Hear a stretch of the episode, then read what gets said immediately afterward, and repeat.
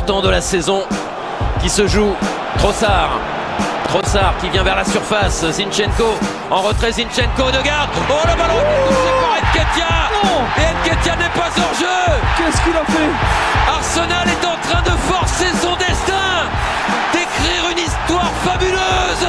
Ils ont le droit de rêver, les Gunners. Ils vont le poursuivre, ce rêve. 3 buts à 2. Bienvenidos amigos de Arsenal en América a este nuevo stream en Twitch, nuevo episodio de nuestros podcast también. Acá estamos para hablar de lo que sucedió en la fecha número 11 de la Premier League, donde el Arsenal visitó al Newcastle y perdió por 1 a 0. Derrota con las urracas del conjunto de Mikel Arteta en una visita de riesgo, como siempre es a, a Sunshine Park, en un partido en el que estuvo marcado eh, básicamente por el gol convertido por Anthony Gordon, que le dio la victoria 1 a 0 al, al, Newcastle. Un gol que la realidad es que fue bastante polémico, podríamos decir que fue un gol que no debería ser cobrado, un gol que seguramente nos dejó a todos muy, muy calientes, muy enojados, eh, pero que finalmente fue, fue convalidado por el árbitro del partido, Stuart Atwell y que significó la primera derrota del Arsenal en este campeonato. Eh, significó la pérdida del invicto para el conjunto Gunner, que ahora se ubica en la tabla de posiciones con 24 puntos, al igual que Liverpool, que esta jornada empató. Eh, dos menos de los que tiene el Tottenham, que tiene que jugar este lunes frente al Chelsea para completar la, la jornada.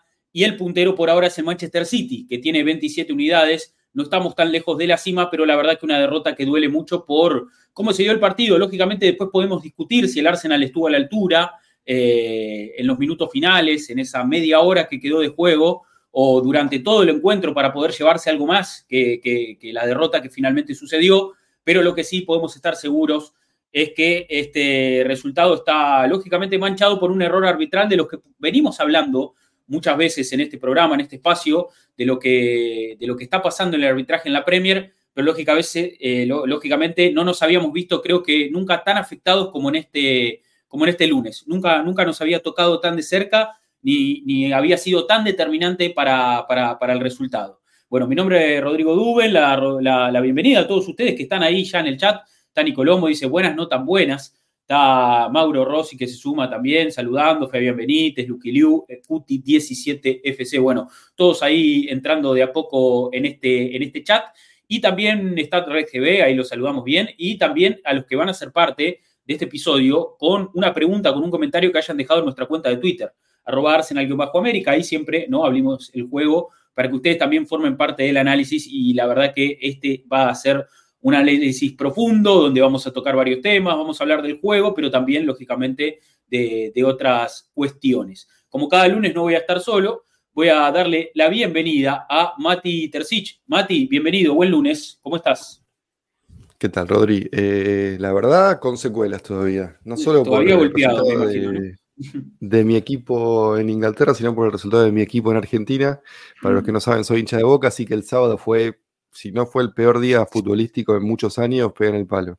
Eh, entre la derrota de Boca y la derrota de Arsenal con, con robo, eh, estoy como, quedé pedaleando del aire, el domingo metí desconexión total, no, no, destruido, destruido totalmente, eh, sobre todo por las circunstancias. A ver, Boca perdió, compitió y perdió bien, no le robaron nada por el estilo, una final tensa, qué sé sí. yo. Mira, te, te, digo, Mati, como, como neutral, como neutral me parece que fue una gran final, ¿eh? O sea, la, la, me pareció un buen partido y me pareció un partido que, que, no se definió hasta los instantes finales.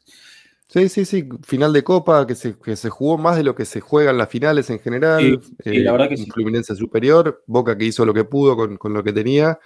Eh, y bueno, terminó sucediendo lo que sucedió con, con ese gol, las rojas, todo muy, muy eh, interesante para el neutral, doloroso para mí. Sí, sí. Y bueno, y lo, de, y lo precedido por el robo quizás eh, más evidente que hemos sufrido en, en, varios años, por lo menos desde que está el bar. Eh, está bien que hemos, eh, hemos tenido el, lo que pasó con Brentford, que se olvidaron de trazar las líneas, hemos visto lo que le pasó a Liverpool con Luis Díaz, etcétera, pero particularmente a Arsenal un robo eh, descarada, me parece, eh, porque no te robaron una, no te robaron dos, sino que te robaron tres veces en la misma jugada. Eh, sí. Y no acepto, no acepto circunstancias en el medio, digo, no acepto perdones ya, me parece que estamos más allá de los perdones, por eso me parece muy bien lo que hizo Arteta y me parece muy bien lo que hizo el club. Y bueno, ya vamos a entrar en detalles, a hablar un poquito de esta jugada en particular, en, casi un plano por plano vamos a hacer, pero creo que no hay, no hay dudas en ninguna de las tres circunstancias. Y, es, muy doloroso, es muy complicado, pero bueno, eh, como decís vos, estamos ahí a tres puntos de la cima, eh, siete partidos ganados, tres, tres, empatados, uno perdido. No está mal, lo que nos preocupa quizás es el rendimiento del equipo, pero para mí me parece que es un buen partido el equipo, más allá del tema VAR. quizás no pudimos engranar en ofensiva, pero bueno, teníamos a eh, Saka no jugó un gran partido, Martinelli no, jugó un gran partido, Havertz estuvo bien, Enketian no jugó, quizás nuestro mejor juego fue Rice, eh, no sé, eh, es medio difícil analizar el partido con, estas circunstancias que lo rodean, pero bueno, perder no merecíamos perder, es lo único que es seguro. ganar tal vez tampoco, pero Newcastle tampoco merecía ganar porque no pateó al arco. Eh, qué sé yo, nada. Un partido muy difícil, que es muy difícil abstraerse del tema para, para analizarlo, ¿no? No, no, no, que sí, coincido con eso que vos decís, es difícil salirse del fallo arbitral para, para analizar lo que finalmente sucedió. Vamos a tratar, lógicamente, de, hacerlo, pero la realidad es que también, Mati, fue un partido que no, no solo estuvo marcado arbitralmente por el gol, que, lógicamente influyó mucho en el resultado, sino en, las chiquitas también, ¿eh? O sea, durante todo el desarrollo del juego fue un arbitraje bastante bastante polémico. Entonces, en ese sentido, como vos decís, es difícil salirse de, los fallos arbitrales para hablar eh, un poco más del juego. Lógicamente vamos a intentar hacerlo como, como, lo hacemos siempre, pero bueno, coincido con vos en que, en que la verdad que es un partido muy, muy difícil de, analizar, eh, ¿no? Eh, saliéndose de eso. Dice It Nas BH, dice el peor arbitraje de Europa para la mejor liga del mundo, me parece una, una muy buena sentencia, una muy buena definición. Eh, el que habló de esto después del partido fue Arteta, que estaba recontra caliente, eh, estaba la verdad que muy, muy furioso el técnico del Arsenal. Eh, el club después lo respaldó con un comunicado en el día de ayer para, tratar de, de, a ver, no, no, no, quizás me parece que, fue un comunicado bastante al estilo Arsenal, ¿no? Un comunicado con clase, tratando de exponer una problemática y tratando de hablar de, algo que, es inadmisible, ¿no? Para, el fútbol inglés, para, la elite total, ¿no? Como, como, siempre decimos, la liga de los mejores jugadores, de los mejores entrenadores, de las mejores canchas, eh, que, es inadmisible que esté pasando esto a, nivel arbitral. Eh, pero bueno, el club se pronunció, a ver, creo yo que, no ha estado mal porque, porque me parece que en su momento cuando Klopp denunció eh, el, fallo en contra del Liverpool, ese gol que le alulan a, Luis Díaz en, el partido con Tottenham, y que pidió reprogramar el partido o que se juegue de vuelta, quedó como en una declaración de un entrenador. Quedó, quedó como, como lo puede decir cualquier entrenador, como, como puedo opinar yo de algo, como podés opinar vos, o sea, lógicamente personalidad importante dentro del ecosistema Premier League, Klopp, y, una personalidad también eh, afectada directamente por, por ese fallo arbitral, pero quedó como en una, como te digo, quedó como en una declaración eh, eh, personal. Y no recuerdo si Liverpool salió a, después a respaldar esto, pero me parece bien que Arsenal haya salido a respaldar también a, Arteta como para, para, poner a la institución también detrás de, las palabras de un técnico que estaba totalmente eh, eh, avergonzado, dijo él, ¿no? Avergonzado fue la palabra que usó. Estoy totalmente avergonzado con lo que, con lo que pasó en, el partido y con, el gol de, Anthony Gordon, que lógicamente vamos a estar viendo después, eh, seguramente no debería, no debería ser cobrado. No sé si lo tengo a Mati por ahí, lo veo que, medio que, que laguea, que entra, que sale, que se frena, así que en breve lo, lo estaremos acomodando. por ahora ahora lo dejo ahí y ahora vemos si, lo sumamos a Mati. Los leo a ustedes, eh, que están ahí. Dice Paola Arteta no se pudo contener y por fin dijo las verdades con los árbitros contra los árbitros mediocres. Al parecer los eh, árbitros tienen prohibido sacarle roja a Guimaraes, dice, dice Paola. La Premier nos va a hacer la cruz con ese comunicado, dice Nico. Em, Fabián que dice, la cruz la tenemos de la época de Wenger, le contesta. Sí, a ver, Arsenal nunca ha sido un club... Eh, muy de los despachos, ¿no? Muy fuerte en los despachos, como podríamos decir de, alguna forma. No ha sido un club que, siempre ha, o, que con, el que ha podido, digamos, eh, marcar cierto territorio, ¿no? Eh, en, la liga, pero, pero bueno, es un club que, es importante y me parece que está bien lo que se manifestó. Mati, te, recuperé, acá estamos. Em, sí, no sé qué pasa, estoy de vuelta con problemas de conexión. Se ve que Fivertel no tiene ganas de que participe de esto. La verdad, Rodri, no, te pude escuchar mucho lo que decías, sí, escuché un poco de, sensatez respecto del comunicado del club y, respecto de lo que dijo Arteta, pero entiendo que voy a suscribir lo que decías y para no repetirnos, digo, me parece bien lo que dijo Arteta, me parece bien lo del club, medido, pero siendo categórico. Eh, y después del otro lado tenés ya el, embate mediático de los grandes medios ingleses, sobre todo de Sky Sports, que, es un canal amarillista como pocos. Ya sabemos lo que es la prensa inglesa, eh, está como muy marcada por todo lo que es el sensacionalismo y el deporte no escapa a eso.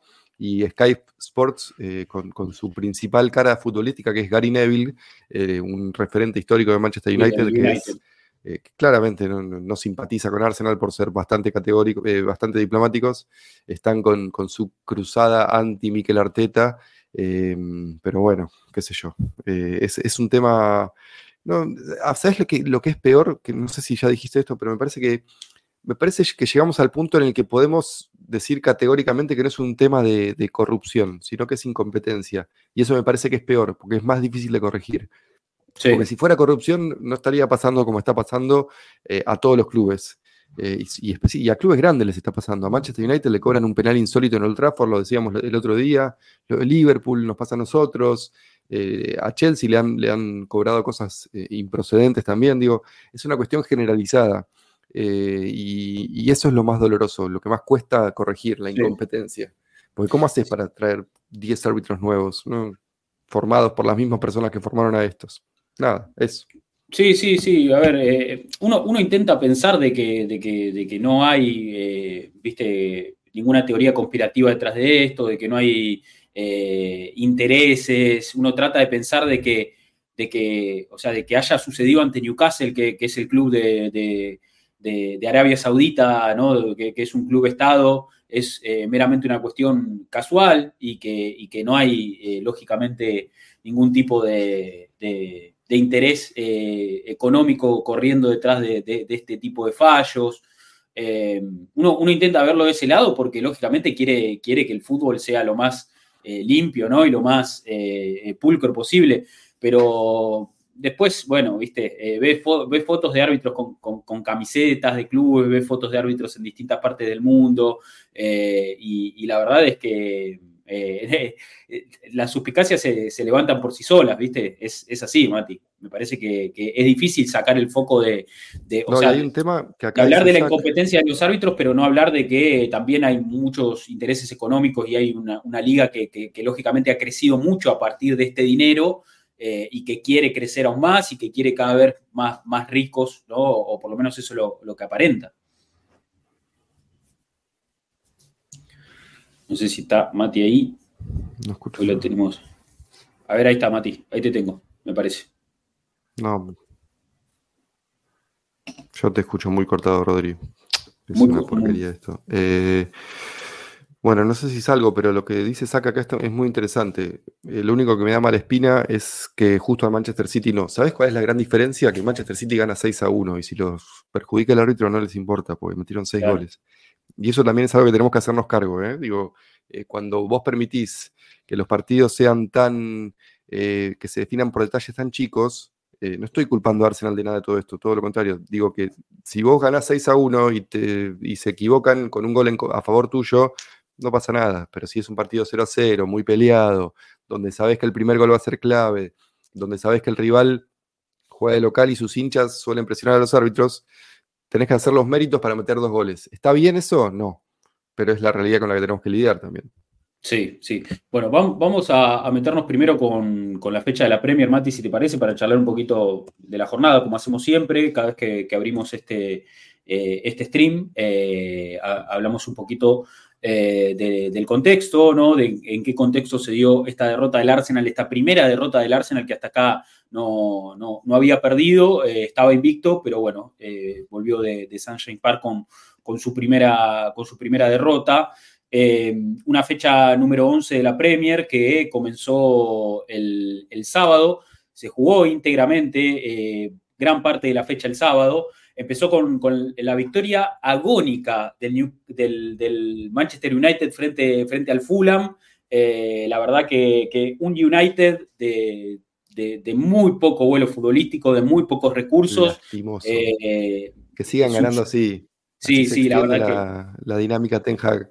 Claro, sí, sí, acá siempre decimos que, bueno, se siguen comiendo la mentira de Ten Hag o siguen emparchando con, con resultados, pero bueno, evidentemente es un proyecto que está, que está bastante tambaleando. Y la victoria con gol de Bruno Fernández sobre la hora, bueno, en un partido donde la verdad poco mérito hizo el, United para llevarse los tres puntos. Fulham también es un equipo bastante limitado, ¿no? Hay que, hay que decirlo. Entonces, eh, evidentemente, eh, no era tampoco una, cita tan de riesgo. Y, un United que tiene una defensa muy, muy endeble, eh, con muchos jugadores fuera de posición, con jugadores grandes, con un arquero que también capaz eh, hace una tapada descomunal, pero después comete un error muy sonso, eh, muestra mucha fragilidad, bueno, logró, logró mantener la valla en cero y llevarse un triunfo sobre la hora milagrosamente. La verdad vi el partido y milagroso lo del United, ¿eh? Milagroso lo del Sí, podría haber ganado tranquilamente Fulham, ¿no? Si hubieran tenido un delantero más o menos apto. Si Mitrovic no se hubiera ido a Arabia Saudita, ganaba Fulham.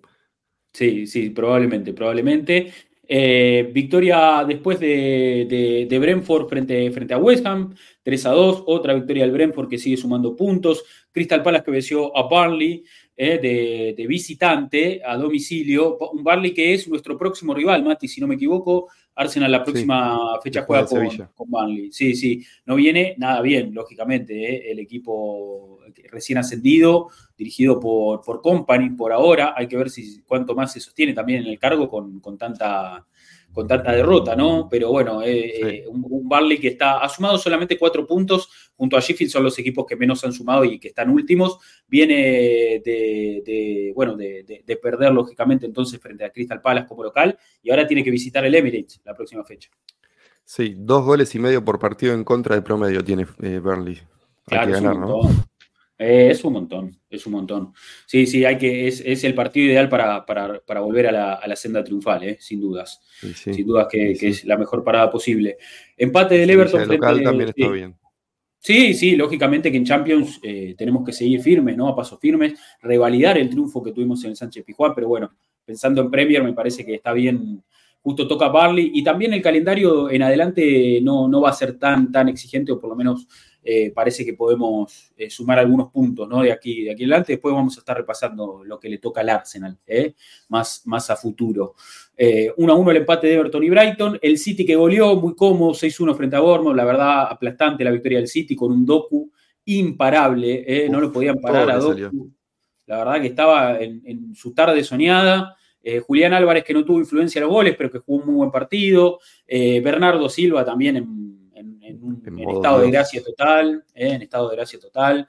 Y bueno, el City que, tiene esas facilidades también, ¿no? Mucho talento, un equipo también que funciona eh, y, que, logró una victoria más que cómoda ¿eh? para, subirse por ahora momentáneamente a la cima. Tan puntero con 27 puntos y hay que ver qué pasa con, con el Tottenham. Victoria del Sheffield 2 a 1 frente a Wolverhampton.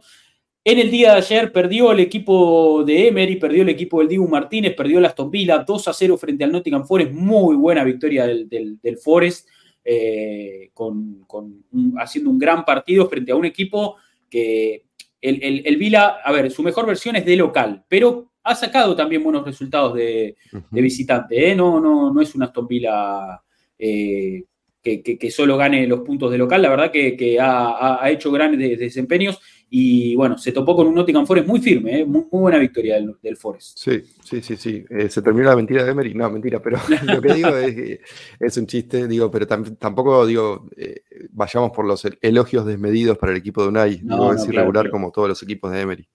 Sí, sí, sí, sí. pero, pero bueno, la verdad que muy buena victoria del, del, Nottingham Forest y el empate del Liverpool, que nos da un poquito de aire, mate un resultado que, que de uno de los equipos que está peleando. Fue a, casa de, Luton Town, equipo ascendido, y solamente pudo traerse un punto. Hizo un gol Luis Díaz, que mostró una, remera, ¿no? Lógicamente por, el caso de, su padre, que está, que está secuestrado, eh, y conmovió a todo el mundo del fútbol con, ese festejo. Eh, pero bueno, un Liverpool que, dejó puntos en el camino y eso es positivo para nosotros. ¿eh? Sí, sí, sí, sí, sí. Vamos a esperar cómo se, cómo se acomoda este Liverpool, pero, pero parece que viene de a cuatro esta pelea, ¿no? Sí, sí, sí, sí. Yo creo que esos son los cuatro equipos. Hay que ver qué pasa hoy con Tottenham y con, Chelsea. Eh, creo que, bueno, no es una parada difícil para, el Tottenham esta tarde. Vamos a estar atentos, lógicamente, a, todo lo que suceda. Eh, Me gustó que te engañó el inconsciente. ¿No es una parada difícil o sí es una parada Porque no ah, no, es una, es, una, es una parada difícil. Para mí te engañó el inconsciente de lo malo que es Chelsea. Puede ser, puede ser. ¿eh? No, a ver, lo que quise decir es que sí, que se supone que Chelsea va a hacer un poco de fuerza, ¿no? Ahí va a ir a tratar de llevarse un buen resultado, va a ir a tratar de jugar una especie de clásico, ¿no? En algún punto, eh, un, clásico londinense. Vamos a ver qué, termina pasando esta tarde. Eh, esperemos que le, roben algunos puntitos, ¿no? a los Spurs, pero sí que coincido que ya están los cuatro perfilados, ¿no? Arsenal, Liverpool, Tottenham y City como como equipos que, van a, que van a dar pelea hasta el final, parece, por lo menos en este primer cuarto de la temporada. Claro, creo que a los 10 partidos estamos en condiciones de hacer como un... Podemos hablar de quiénes están para pelear el descenso, podemos hablar de los equipos de mitad de tabla como Manchester United y podemos hablar de quiénes están para, para pelear un poco arriba. Sí, sí. Dice Nico Lomo, hoy el único serio al título es el City. A ver, es el... arriba nuestro, hermano. Sí, sí. Tenemos que jugar. Es el equipo aparte que, viene dominando la, liga inglesa ya hace varios años, ganó cinco de los últimos seis títulos, o sea, están en hablando de, eh, es un equipo recontra confirmadísimo, eh, pero bueno, nosotros le ganamos, ¿eh? le ganamos y, estamos a solamente tres puntos, como dice Mati, así que eh, creo que, estamos para dar pelea, más allá de lo que sucedió este fin de semana, estamos para, para, para dar pelea en esta Premier, que bueno, como decimos, una fecha que se va a completar hoy con un partido eh, hay que estar atentos, ¿eh? yo, yo lo voy a ver como si estuviéramos jugando nosotros, me parece. Eh, tengo, tengo ganas de que lleguen las, las 4 o las 5 de la tarde, no sé qué hora es, a las 5, ¿no? Tengo ganas de que lleguen las 5 de la tarde porque, quiero ver qué pasa, quiero ver qué pasa con los primos. Queremos un Saint Totteringham's Day. Sí, sí, sí, hay que, hay, tienen, tienen que tropezar de una vez, tienen que tropezar de una vez. Eh, bueno, vamos a hablar de, vamos, vamos a meternos ya con lo que sucedió, difícil, hoy lunes difícil, ¿eh? Lunes muy difícil. Eh, pero vamos a, meternos con lo que sucedió en la fecha número 11 para el Arsenal. Visita de riesgo, como decíamos, a, Sunshine Park, una cancha que sabemos que, es bastante, bastante difícil, ¿eh? sabemos que es una cancha exigente, eh, un Newcastle que ha crecido mucho en, la última temporada y media, podríamos decir, empezó a, a, trabajar el consorcio saudí, se sumaron jugadores importantes, un entrenador como Eddie Howe que les dio personalidad, pero le, dio, le dio una personalidad bastante guerrera ¿no? al equipo. Es un equipo de, muy físico, es un equipo muy atlético, lógicamente. Eh, tiene fuerte, eh, fuerte mediocampo, sobre todo, ¿no? todos enormes. Defensores también muy aguerridos. Eh, tiene delanteros muy, laboriosos. Sí, sí, sabemos que, es un equipo de, esfuerzos ¿no? y, y de fricción. Ahí va a visitar el Arsenal, lógicamente, una cancha eh, nada sencilla, después de haber eh, quedado eliminado en Copa de la Liga entre semana, hicimos stream, hicimos el postpartido, charlamos un poco de esa eliminación, pero bueno, la idea era un poco salir a, flote después de haberse despedido de la Copa de la Liga, tratar de sostener este invicto en la, Premier League. Y Arteta, eh, lógicamente, definió el siguiente 11 titular. Vamos a analizarlo, Mati, un poco como hacemos siempre. Eh, voy a ponernos acá al costado, ahora sí. Eh, a ver, Raya confirmadísimo como arquero titular, eso me parece que, no cambia, eh, más allá de que entre semana atajó Ramsdale y no tuvo una muy buena tarde, Mati, en, cancha de West Ham. Se trajo tres, goles, nada le salió bien, la verdad que, el primero es un gol en contra, el segundo una definición muy buena y el tercero le rebota la pelota en la cara prácticamente. No, no salió nada del partido para Ramder. Bueno, Raya confirmadísimo en la Premier. La defensa con Tommy Yasu como titular. Habíamos hablado un poco de la endebleza defensiva de Sinchenko y que, y que quizás en lo físico no está tan fino y me parece que en un partido eh, tan físico como este me parece que fue, fue una buena designación la de Tommy Yasu. Sí, coincido. Además, jugó muy bien en, el último partido que jugamos allá y ganamos. Eh, es un experto en, marcar a, jugadores complicados como Almirón en este caso. Eh, no, así era cantado que iba a jugar Tomillazo entre lo físico y lo mal futbolísticamente que estaba Sinchenko. Está bien lo de Tommy, coincido ahí. Bien, eh, entonces jugó Jorginho, escoltado, a ver, uno piensa que Jorginho queda un poco corto, también esto lo habíamos dicho, y sobre todo quedó expuesto también ante West Ham. en algunos retrocesos, la verdad que, lo de Jorginho es preocupante y quizás para ir a visitar a Newcastle, como decimos, un equipo físico, dinámico, no era eh, lo más recomendable, pero también está lesionado Thomas Partey. Entonces, eh, y, la lesión de Odegaard viene a complicar también un poco más esto, ¿no? Porque es otro de los mm. jugadores que eh, quedó fuera, fuera de la convocatoria y fue llamativo lo del capitán, sobre todo porque eh, entró un ratito con West Ham, Mati, entre semana, y quizás uno empieza a pensar que no fue una muy buena decisión si después termina quedando afuera de la convocatoria para el fin de, ¿no? Sí, aparentemente no están relacionadas esas dos cosas, pero vieron cómo, son las, informaciones sobre las lesiones en este equipo. Nadie sabe nada, sabemos lo que deciden filtrar ellos. Eh, y en teoría lo no está relacionado entre sus 15, 20 minutos contra West Ham eh, y, lo que pasó ayer con Newcastle, pero sí, no tener a tu capitán, no tener a Jesús, no tener a Partey, eh, no tener a Smith Rowe, no tener a, a, Sinchenko, se nota, se nota esa, esa cantidad de lesionados. Y se, cayeron jugadores importantes, la verdad se cayeron jugadores muy importantes, eh, pero bueno, bien escoltado Jorginho en algún punto por Havers y Wright, dos jugadores que desde lo físico sabemos que responden, o sea, sabemos que son dos jugadores que, responden y bien, así que en ese sentido está... Sí, sí, jugaron, jugaron los dos un gran partido, me parece. Rice, eh, figura total, vamos a hablar un poquito más después en detenimiento, pero la verdad que dio la cara por el equipo, ¿eh? dio la cara por el equipo en una parada muy difícil Rice. Sí, sí, y a mí Havertz me gustó también. ¿eh? Yo vi el partido sin, sin comentarios porque estaba muy manija con la final de Boca, entonces tenía de fondo la previa. Ah, la previa, la previa. Sí, pero estaba con la, con la tele con Arsenal y con la tablet chiquitita ahí, la previa de Boca y el sonido. Pero eso, no sé, ah, no sé qué habrá dicho el, salame del Bambino Pons y no sé qué habrán comentado en general eh, sobre el partido de Havertz. A mí me gustó el partido de Havertz. No, lo eh, ponderaron. Parece que estuvo bien. Mm. Sí, sí, un poco lo ponderaron. La verdad que, ah, a ver, siempre lógicamente tienen, tienen, su precio, tienen el precio colgado, los 75 millones, y siempre hay alguna crítica. Pero la verdad que mostró una muy buena actitud Kai, un poquito arriesgando cada vez un poquito más en esas conducciones, en esos pases. Me parece que, de a poco empieza a ser más agresivo. Eh, y me parece que, vimos una, una, buena muestra de él jugando de interior derecho, que ahora vamos a hablar un poquito de eso, sí, jugando de Odegar. Y en la línea delantera saca Enquete y Martinelli. A ver, sin muchas opciones también ahí adelante, porque Gabriel Jesús está lesionado. Así que Enquetia como nueve titular. Y bueno, saca Martinelli por, por las bandas. Eh, sabemos que son los titulares, los, los, titulares de, esos puestos. Lo que me llamó la atención a mí, Mati, que yo no sé si Arteta lo hace para exponer un poco la problemática eh, eh, de, la baja de lesiones, o no sé dónde está un poco la, la, explicación, pero que fuimos con dos arqueros suplentes al banco. O sea, estaba Randy y estaba Hay. o sea, el tema es quién, qué, podría ser puesto un chico para que. Claro, pero eso, de, última, ¿no llevas un pibe de las inferiores eh, como para que esté en el banco de suplentes antes que otro arquero más? Y sepa, sepa lo que es viajar a Newcastle, sepa claro, un poco el ambiente de ese estadio. Vestuario.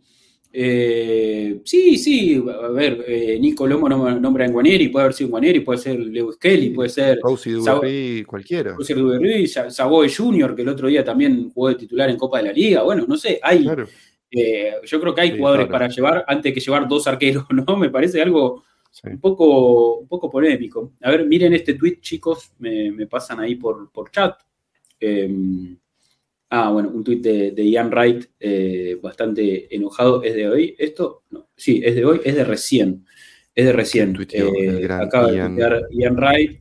Eh, estoy harto de la gente que dice que esto es un 50-50 por el empujón de. Bueno, lo pongo en pantalla porque lo estoy explicando y no, tiene mucho sentido que lo explique.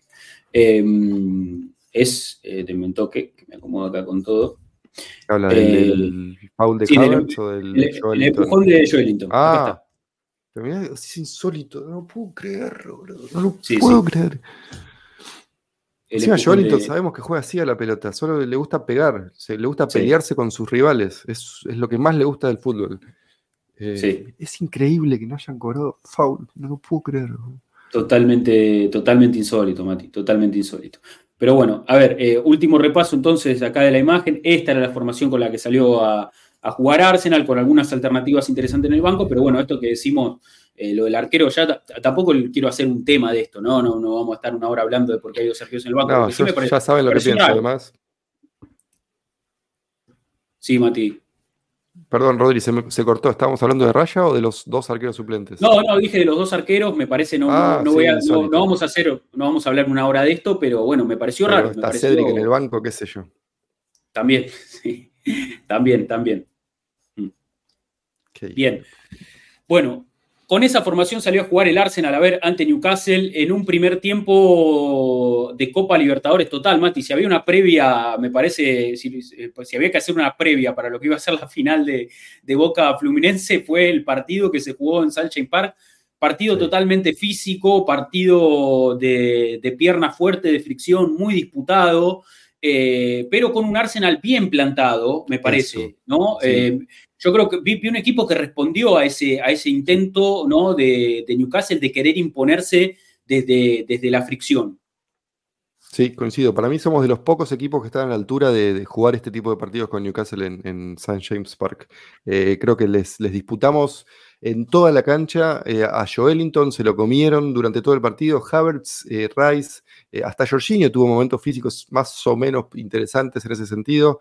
Eh, que es un bueno, eso es lo que me pasa con Newcastle. Es el equipo, quizás el equipo que más pega en la Premier League y es el equipo más llorón de la Premier League. Le das una patadita y tenés a todos rodeando al árbitro, tenés a Tripier que le habla como si fuera su primo. Es como, no para un segundo de protestar. Está bien que es el capitán, pero no para un segundo de protestar. Y una vez que le pegas una patada, salen a llorar como si fueran las víctimas número uno de esta, Premier. Pero sí, coincido, Arsenal compitió bien, eh, fue todo lo físico que tenía que ser. Eh, sabemos que este tipo de partidos son así en St. James Park y el equipo respondió en ese sentido, me parece, eh, y, estuvimos a la altura y más que, a la altura. Sí, después para destacar algunas cosas de, lo que fue, me parece, el equipo, creo que, a ver, a nivel defensivo, bueno, como decimos, se hizo un gran esfuerzo, me parece que eh, Arsenal también aprendió a, defenderse dentro del área, o, por lo menos eh, los dos centrales están muy firmes, eh, tanto, Saliva. como Gabriel ganando duelos todo el tiempo. O sea, son, son tipos que, tienen muy poco margen de error, que, dan muy poca, muy poca ventaja. En ese sentido, yo creo que podemos estar muy, muy tranquilos. Hay garantía ahí atrás, están los dos jugando a un nivel altísimo el resto acompañando. Me parece que ellos generaron también eh, un poco de, superioridad en la, en, la, banda derecha, ¿no? Con, las subidas de Tripier, Almirón, eh, y, me parece que ahí había un tándem bastante interesante. Yo creo que Rice ayudó mucho, ¿no? Para, tratar de, contener esas subidas, para darle una mano a, Tomiyasu en, defensa. Eh, me parece que fue clave eh, el despliegue físico de Rice que estaba en todos lados, que estaba en todos lados, presionaba arriba, pero también en el, en el, retroceso siempre llegando. Me parece que, es un jugador que te da la posibilidad de, eh, dar batalla en este tipo de partido, ¿no? Cuando sabes que el rival va a dar un esfuerzo extra en cada jugada y, poner un poco pierna fuerte, ahí está Rice también para sacar pecho y para combatir, ¿no? para, para, también, tiene mucha presencia, está en todos lados, es terrible. Y yo, sí, sí, sí, la rompió toda. Y me parece que era como el primero, es el hizo de Yaka, viste que siempre Yaka era el primero que iba a buscar al rival cuando se calentaba todo un poco. Acá hizo de Yaka, lo fue a buscar a Bruno, lo fue a buscar a Joelinton. Me, me encantó, me encantó el partido de Rice, que creo que no hay partido en el que no sea uno de los contendientes para manos de match. Eh, la verdad que eh, una compra, que, una oferta sacamos por él. Digo, 105 millones y nos salió barato. Eh, a ese nivel te digo. Falta que empiece a convertir un poco más, pero bueno, eso ya, ya, vendrá con el tiempo, me parece, porque tiene la capacidad y el talento de, convertir un poco más y de asistir un poco más. Sí, sí, la verdad que eh, en la medida que el equipo también pueda acompañarlo, creo que va a ir aflorando mucho más su, su, fútbol. Eh, la realidad es que es un jugador... Eh, tremendo, me encanta. Tremendo, tremendo. Sí, sí, un jugador completísimo. Completísimo. Y después, bueno, creo que en ataque el, Arsenal, la, la, realidad es que eh, y lo intentó, ¿no? Tuvo alguna que otra aproximación. Eh, el equipo intentaba mucho ir por afuera, ¿no? Me parece que, que, ahora este Arsenal ataca mucho más por los extremos, participa mucho menos los interiores, sobre todo cuando te falta un jugador como Odegar o cuando te falta un jugador como Gabriel Jesús, que vos sabés que baja a linkear con los volantes, ¿no? Y que hace también ese trabajo ahí por el centro. Me parece que, jugando Rice eh, de, interior, jugando Haver de interior, que, que está siendo mucho más expeditivo con pelota, no la, no la sostiene tanto. Eh, el Arsenal mm. tiende a ir mucho más por afuera. Eh, me parece que, a ver, tiene, tiene dos, dos vertientes esto, Mati. Yo creo que el Arsenal queda menos expuesto cuando pierde la pelota, porque la perdés afuera eh, y, eso también te resulta más fácil para contrapresionar, para, para, porque el rival está encerrado en, los costados eh, y no tiene el carril del centro tan, tan, tan claro. Pero sí que eh, creo que el equipo no está generando muchas ventajas. Creo que, quedamos siempre muy contenidos a la banda, Bukayo Saka queda siempre a veces medio aislado. Hubo algunos movimientos donde permutaban y quizás Saca pisaba adentro, Haber salía un rato afuera, eso me gustó eh, porque le daba un poquito más de, fluidez, pero eh, con, alguna proyección de Ben White también sumándose ahí al triángulo, pero, pero poco, poca... Fue lo que más eh, falló. Sí, sí, poca peligrosidad, ¿no? Poca peligrosidad. Bueno, acá dice Opta Show, fue el primer partido de los 17 que jugamos esta temporada en el que no metimos un gol. y bueno, es lo que hablaba antes. Para mí es un factor casi tan importante como el tema del arbitraje, de los fallos arbitrales, porque esto ya nos pasó con Arteta, eh, cuando estaba en la caseta o Meían, que no podía meterle un gol al arco iris. Eh, pasaba mucho esto de que los partidos se definían o por una decisión arbitral o por un error defensivo. Nos quedábamos con ese tema, creo que se cortó de vuelta. Espero no, que escuchando. Yo te escucho, te escucho. No sé. Te escucho, Mati, ¿eh? la imagen, ahí está, ahí está, ahí está. Sí, ¿me escuchás, Rodri? No sé si me escuchan los demás, pero bueno, estaba con este tema, digo, cuando los márgenes son tan chicos, cuando el tema es tan, tan fino todo, si tú... Bueno, ahí me parece que no. Ahí me parece que salió, salió Mati, ¿eh? Bueno, ahora lo, ahora, ahora lo sumo. Eh, eh, como si eso fuera poco, como si esto fuera poco, a mí se me está por quedar sin batería la computadora. Entonces, antes de que se apague y que ocurra el caos total, voy a ir a buscar el cargador, me esperan un minuto, porque si no, se va a cortar el stream, se corta todo y estamos, estamos complicadísimos. Lo voy a meter a Mati y lo dejo con Mati. Mati, eh, le estaba diciendo a la gente que encima se me está quedando sin, batería la computadora. Sí, te escuché, te escuché, te escuché. Así que antes que se, corte todo, eh, voy a ir a buscar el cargador y te dejo acá eh, con la gente un toquecito. ¿Te parece? Dale, dale, ya que estamos, profundice un poquito lo que estaba hablando, esto del tema de los márgenes finitos, de, qué pasa cuando tu equipo no rinde. Digo, si en ofensiva no generas lo suficiente, quedas medio rendido em, a, estos pequeños márgenes, a decisiones arbitrales o a fallos defensivos o a, temas que sean tan, eh, no sé, tan sutil todo. Digo, si, si, vos no generás en ataque, es lo que hablaba antes, no sé si se llegó a escuchar que, que citaba la estadística de Opta Show, primera vez en 17 partidos que no metemos que no metemos un gol esta temporada, eh, y te, dejas, quedas sujeto a eso, a, errores arbitrales, a errores defensivos o a un gol de porquería si sale, que sale mal tu arquero.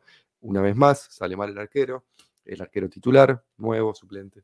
Em, pero bueno, son cosas que pasan con, este, con este sistema eh, de Arsenal esta temporada. No estamos pudiendo engranar ofensivamente, estamos controlando mejor los partidos, pero no estamos pudiendo crear eh, ofensivamente. Los goles no llegan. Eh, en Ketia juega muy bien un partido, juega más o menos el otro. Saca no termina de encontrar su mejor forma. Martinelli quizás fue el que más amenazó, pero Tripié lo controló bastante bien. A mí me gusta mucho Tripié, me hubiera encantado.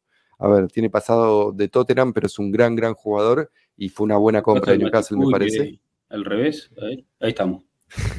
Eh, Ahora sí. No, nada, estaba, insistía con el concepto este, Rodri, de, de los márgenes finitos. Cuando vos no convertís Sí. Y encima el árbitro se equivoca y mi gata pasa por enfrente de la cámara.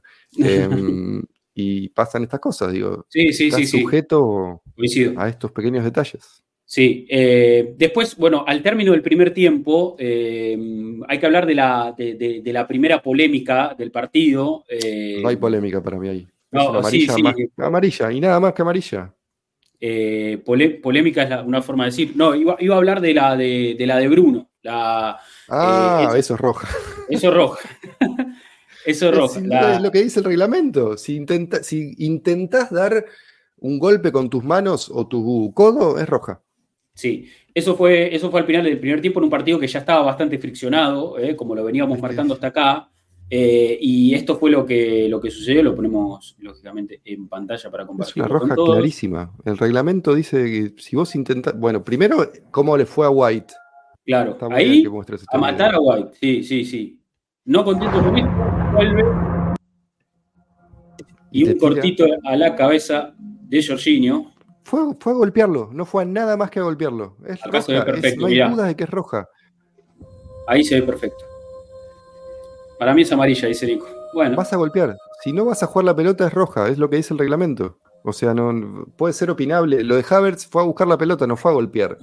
Eh, esto fue a golpear directamente. No hay ninguna intención de jugar a la pelota. Ahí tampoco hay intención de jugar la pelota. La ¿eh? entender. Encima le pide que se levante, o sea, un gesto totalmente alevoso. Esto, esto, esto, esto también puede ser amonestación, ¿eh? Sí, sí, un payaso, Bruno. Un payaso, total, ¿eh? Mirá, acá la mano Fabio Vera. Recién acá se llevó una amarilla. Sí, falta atrás, 87. jugar la pelota. Recién acá se llevó una amarilla Bruno Fernández. Recién acá, eh, Bruno Guimaraes, perdón. Bruno Fernández es otro que, nos cae bastante mal, pero recién acá se lleva una amarilla. Insólito, ¿eh? Realmente insólito. No, no, no. Y encima es como que tiene una motivación extra para jugar contra nosotros. No sé qué le pasa. Está mal de la cabeza ese chico. No, no, sí, sí, sí. Un personaje, un personaje total. Pero bueno, eso, eso fue al, final de, un primer tiempo, donde decimos, me parece que Arsenal eh, tuvo alguna que otra, alguna que otra situación eh, eh, en ataque, intentó generar, creo que eh, terminó incluso con, el doble de remates eh, de, Newcastle, creo que el único tiro al arco fue del Arsenal en el primer tiempo, o sea, creo que el equipo, más allá de la igualdad, reflejó que, podía llevarse algo de, Sunshine Park, ¿no? De cara al segundo tiempo, me parece que a lo que tenía que apuntar era a aspirar más, o sea, a que esa superioridad territorial no sea solo eh, algo, algo posicional, sino poder generar algo de peligro, ¿no? Traducirlo, en, tener un poquito más de profundidad y claridad en los últimos metros para tratar de, convertir, básicamente. ese fue nuestro gran déficit, fue nuestro gran problema el, sábado. Digo, no, pudimos generar peligro real. Pope no atajó ninguna pelota, o sea, no, no tengo el recuerdo de Pope atajando ninguna pelota, de los defensores de ellos sacando algo en la línea, digo, no, no, no tuvimos potencia ofensiva. Em, eso nos faltó, la verdad. Y está bien, eh, creo que si hubiéramos empatado hubiéramos estado conformes, incluido Arteta me parece, que no, no sé si que estoy arriesgando demasiado, pero yo creo que con un empate nos hubiéramos sido conformes de, de, St. James's Park. Sí, incluso Arteta, la verdad que lo elogió bastante al, equipo, a la entrega, eh, y, además de eh, manifestar su, enojo por, el fallo arbitral, elogió mucho la entrega del equipo. Eh, dijo que era una lástima que no se hayan llevado nada después del gran esfuerzo que, habían hecho. Y, creo que. después del miércoles, que lo que vi el miércoles fue que no competimos bastante bien. Yo el partido no lo vi el miércoles, estaba trabajando, pero por lo que leí, por lo que vi después, los comentarios y imágenes del partido, el equipo no compitió prácticamente contra West Ham. Veo que se entregó. Eh, y después de un partido tan malo, responder de esta forma contra quizás el partido más difícil de visitante de la temporada, después de Manchester City o que esté ahí con el City, Liverpool, eh, Anfield, el Etihad y este, quizás son los tres partidos más complicados. Sí. Eh, no, no está mal. Buen día, dice Héctor, que se suma al stream. Sí, coincido, Mati, y me parece que, a ver, si no hubiera pasado lo que pasó en el segundo tiempo, que ahora vamos a ver las imágenes, yo creo que estaríamos hablando de quizás un empate y estaríamos hablando, estaríamos elogiando eh, el, espíritu batallador del Arsenal, ¿no? E, ese esfuerzo, esa lucha, estaríamos elogiando eso también estaríamos hablando de una falta de creatividad, pero es de lo mismo de que también venimos hablando hace bastantes programas, no, es exclusivamente de este partido.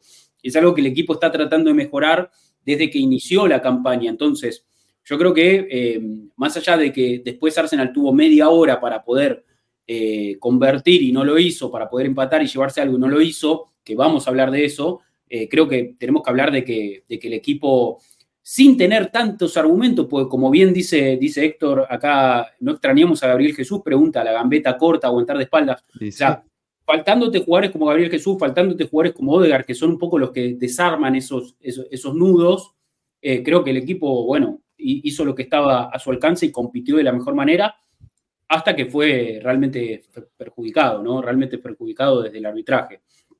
Eh, y vamos a verlo ya, ya mismo. que se extraña, se nota la ausencia de Jesús. Sí, sí, sí, Me quedo con lo que decían de Jesús. A Jesús le encantan estos partidos, además. Es más, le gustan estos partidos de Copa Libertadores. Se, siente bien, se siente cómodo en estos contextos. Le gusta la lucha, le gusta el cuerpo a cuerpo, le gusta que lo toreen, le gusta tener siempre a alguien cerca. Es un tipo de fútbol que, donde más rinde. Sí, claro. que fue una ausencia que se notó. Sí, mientras, mientras más difícil la parada, me parece que más motivado juega. Lo hemos visto el otro día en, el Sánchez Pizjuán, partido de Champions, partido de visitante España, y fue y la rompió toda el tipo, porque esos son los partidos que a él realmente lo motivan. Eh, cuando, cuando, cuando la parada viene difícil, me parece que hubiera sido importante tenerlo ¿no? en un partido donde sabemos que Newcastle se defiende muy bien, porque también, a ver, hay que hablar del mérito del rival también, ¿eh? porque eh, son cosas que, las tenemos que decir, más allá de que, nos robaron, después tuvieron el mérito de sostener ese resultado, de... ahora vamos a ver algunas cosas. No lo podemos negar. Sí, sí, totalmente. Vamos a ver la, imagen eh, del gol de, Gordon. Vamos a verla, eh, vamos a ver, si le parece, vemos el gol en tiempo real y después vemos detenidamente las acciones que fueron revisadas, si les parece. Eh, creo que, es lo mejor que podemos hacer. Vamos a, buscar el gol en tiempo real primero. Em, acá. A ver. Sí, a mí se me está cortando de vuelta. ¿Te corta, Mati? Sí, igual algo estoy viendo. A ver. Este es el, este es el ataque, creo. ¿eh? Nace acá la jugada. ¿A qué juega? ¿De 9? Lotazo. Si pica Joelinton o Joelinton de 9. Joelinton. Murphy. La salva. Willock. Tírasela a Joelinton. Es, es increíble. Gordo, mirá vos, menos mal que está. de mierda. Mira cómo lo odio a Gordon. Me cae tan mal. Muteado me piden en el chat, así ahí le bajé el volumen. Sí, Bueno, a ver. Eh, nace, de un, pelotazo, como decimos. Eh, falla un poco Gabriel en rechazar. Ahora vamos a ver la jugada. Sí. Eh, creo, creo que Gabriel falla en rechazar y se la lleva Joelinton, que es una topadora. o sea, viene y se lleva puesto todo. Ya ahí ya arrancaron los reclamos. Ya ahí ya arrancaron los reclamos de una, pero es, es clarísimo. Fíjate, acá falla Gabriel, Mati, acá falla Gabriel, se lo lleva puesto Joelinton. ahí le falla, diría, de la defensa de Arsenal. Parecía que ese remate bueno, se iba. Es lo que están a ver, yo diría que acá ya pasemos a ver exactamente cada, cada jugada que lo tenemos en otro video. Eh, lo tenemos acá. Y vamos a hablar un poquito de, de, todo. Vamos a hablar primero de las polémicas, después si quieren hablamos también un poquito de Raya, que lo están mencionando ahí. Eh, así que también lo podemos mencionar acá. Eh, a ver, en esta cámara, detenidamente acá, parece que la, acá, en esta ya te diría que parece que la pelota no sale. Justo ahí está esto encima. Ahí está. Fíjate, ahí parece que, tiene una pancita quizás es la menos polémica de todas esta. Quizás para mí esta es lo menos polémico. Para mí no, yo no estoy seguro de que haya salido esa pelota. No hay ningún. Eh, ahí, acepto lo que me dice el bar. No hay ninguna instancia en la que pueda decirme que esa pelota no salió. Eh, salió o no salió. Acá ya te diría. acá ya te diría que la cosa cambia. Igual justo estamos nosotros ahí. Nos voy a cambiar, porque si no, no lo van a ver. Sí, el, ángulo es difícil, el, línea está muy lejos. Acá pareciera que sí, pero no sé. Eh, acá pareciera como dice Sergio, yo coincido que es muy parecido al tema Japón-España. Eh, en su momento yo era uno de los pocos que estaba convencido que la pelota no había salido, porque está el tema de la circunferencia de la pelota, chicos, tiene que ser por pelota completa. Si, si la parte que está tocando el pasto eh, no está tocando la línea, eso no significa que la pelota haya salido por completo, porque la circunferencia de la pelota es mucho más que el contacto de la pelota con el pasto. Eh, acá quizás es lo único que puedo aceptar, que la pelota no salió. Eh, solo eso puedo aceptar, el resto es una vergüenza. Bien. sí, a ver, a mí en esta, en esta jugada sí me da la sensación de que sale. perdón, no en esta, en esta, en esta sí me da la sensación de que la pelota sale. Eh, acá, acá me parece que está todo afuera, o sea, por lo menos eso es lo que, lo que se puede ver.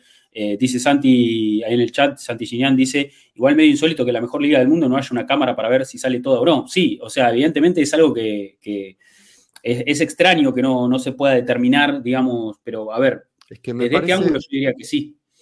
hay un factor respecto a esto que dice acá eh, Santi. Como no, como ya está la tecnología de, gol, de línea de gol, dejó de existir la cámara que se plantaba a la altura de la línea de fondo. Entonces, como no está esa cámara, debido a que tenés la, línea de gol eh, automática que le, que le, suena al árbitro en el reloj, dejaron de haber cámaras a la altura de la línea de fondo. Si hubiera habido una cámara a la altura de la línea de fondo, como debería, eh, se hubiera visto claro si salió o no. Eh, pero ponele, que está, ponele que esto es un 50-50. En los comentarios algunos dicen que sí, otros dicen que no. En Twitter lo mismo, algunos dicen que salió, otros dicen que no. Ponele que es un 50-50. Casualmente fue en contra nuestro, un 50-50, de vuelta en este partido. Empezamos por ahí, Mati, más cerca todavía, ¿eh? Más cerca todavía. Para mí, ahí la pelota está fuera, ¿eh? Y bueno, por eso te digo, es como. Ahí me parece que la pelota, la pelota está fuera. Está bien, ponele que esto no, eh, no nos ponemos de acuerdo, hay imágenes en las que se va, imágenes en las que no. Eh, ponele, que no salió. Claro, la jugada continúa. Acá ya empezamos por otra, cosa. otra polémica. Sí, podemos hablar después eh, en breve de Raya y de White y de Jorginho y, bueno, podemos hablar de eso. Pero acá no hay falta Gabriel, Mati. ¿No te parece que hay falta Gabriel? Las dos manos en la espalda del rival. Y después es el offside más claro del año para mí, porque todos nos olvidamos que tiene que haber dos jugadores. Estamos acostumbrados a que el arquero esté siempre. El arquero estaba pasado, es offside clarísimo de Gordon. No hay forma de que no sea offside esa pelota. Claro, porque sin dudas offside. Ya Raya está fuera de acción y quedó solo Gabriel como jugador de. Va con el último contacto. Sí, pésimo. Pero es falta. en la nuca, una en la nuca y otra en el cuello. ¿Cómo puede cabecear Gabriel ahí? No, no, es insólito. Es realmente insólito. Y después, bueno, decimos, Gordon puede que esté también adelantado. No, para mí eh, es clarísimo. El offside y la falta no hay ningún tipo de duda. Pero ningún tipo de dudas. Porque además no te olvides, a nosotros contra Brighton de visitante nos anularon un gol similar a este en el sentido de que no se veía claramente el offside. Un gol de Martinelli lo anularon sin las famosas rayas porque dijeron, ah, bueno, parece el offside, lo anulamos. El árbitro lo había dado el gol y lo anularon. Contradijeron al árbitro de campo como supuestamente nunca hacen en la Premier League y es como no quiero contradecir al árbitro de campo. Bueno, eh, ya hay antecedentes de goles anulados por cosas que no son científicamente comprobables, por decirlo de alguna forma. No, es, insólito. La falta es insólita, el offside es insólito. Eh, no, no, no, es increíble. No, la, verdad que, a ver, es un fallo arbitral eh, muy, muy escandaloso. Eh, creo que, está bien la, postura de Arteta, que salió lógicamente súper caliente. Eh, ¿Por qué no lo fue a ver? Perdón, Rodri, ¿por qué no lo fue a ver? ¿Por qué no lo llamaron para cualquiera de las dos? No fue a revisar ninguna. Que decida el árbitro con toda la evidencia enfrente. No, no, no. Sí, sí, sinceramente deja mucho que decir el arbitraje en la Premier League. Y creo que, a ver, lo, hemos hablado, Mati, acá varias veces, dijimos, eh, hablamos de, del gol anulado de Luis Díaz, hablamos un montón de fallos arbitrales muy polémicos hasta acá, nunca nos habíamos visto tan afectados, me parece que este es, este es el primer fallo que realmente no, nos cuesta tres puntos, tres puntos importantes, eh, yo no sé si Arsenal hubiera ganado en Sunshine Park, pero, pero evidentemente pierde por, por, un error arbitral, entonces eso hace que, que nos veamos realmente afectados. Y uno se pone a pensar, es como vos decís, ¿qué es? ¿Negligencia de los árbitros? O sea, eh, son, son realmente árbitros que no están a la altura de la competencia o pasa más por eh, querer perjudicar a ciertos equipos que están a punto de dar ese salto, porque ponele, eh, si Arsenal ganaba en, cancha de Newcastle, se posiciona diferente en la liga, la liga capaz pierde un poquito de competitividad, vos lo que querés es que los equipos estén todos separados en pocos puntos, no sé, trato de pensar dónde está realmente eh, la raíz de, este problema. O sea, ¿por qué los árbitros cobran tan mal en Inglaterra, hacen tan mal uso de las herramientas? Eh, todas las jugadas que son revisadas en el bar terminan siendo polémicas. O sea, evidentemente, cada vez que hay que eh, revisar una jugada de bar, es realmente una polémica. O sea, entonces, hay, hay algo que, hay que, realmente que, corregir. Hay algo, hay algo para corregir en... Eh, hay, realmente un problema de raíz y yo no sé si pasa más por una cuestión, como digo, de que quieren que el campeonato sea competitivo, entonces le quitan puntos a los equipos que están ahí por despegar, o, pasa más por una cuestión de, eh, de intereses económicos, ¿no? Hoy Newcastle es un club de, los más ricos del mundo, de los más ricos de la Premier League. Eh, no, no sé, Mati, estaba tratando de buscar explicaciones con respecto a los fallos arbitrales. O sea, como te digo. Sí, yo te escuchaba un poquito.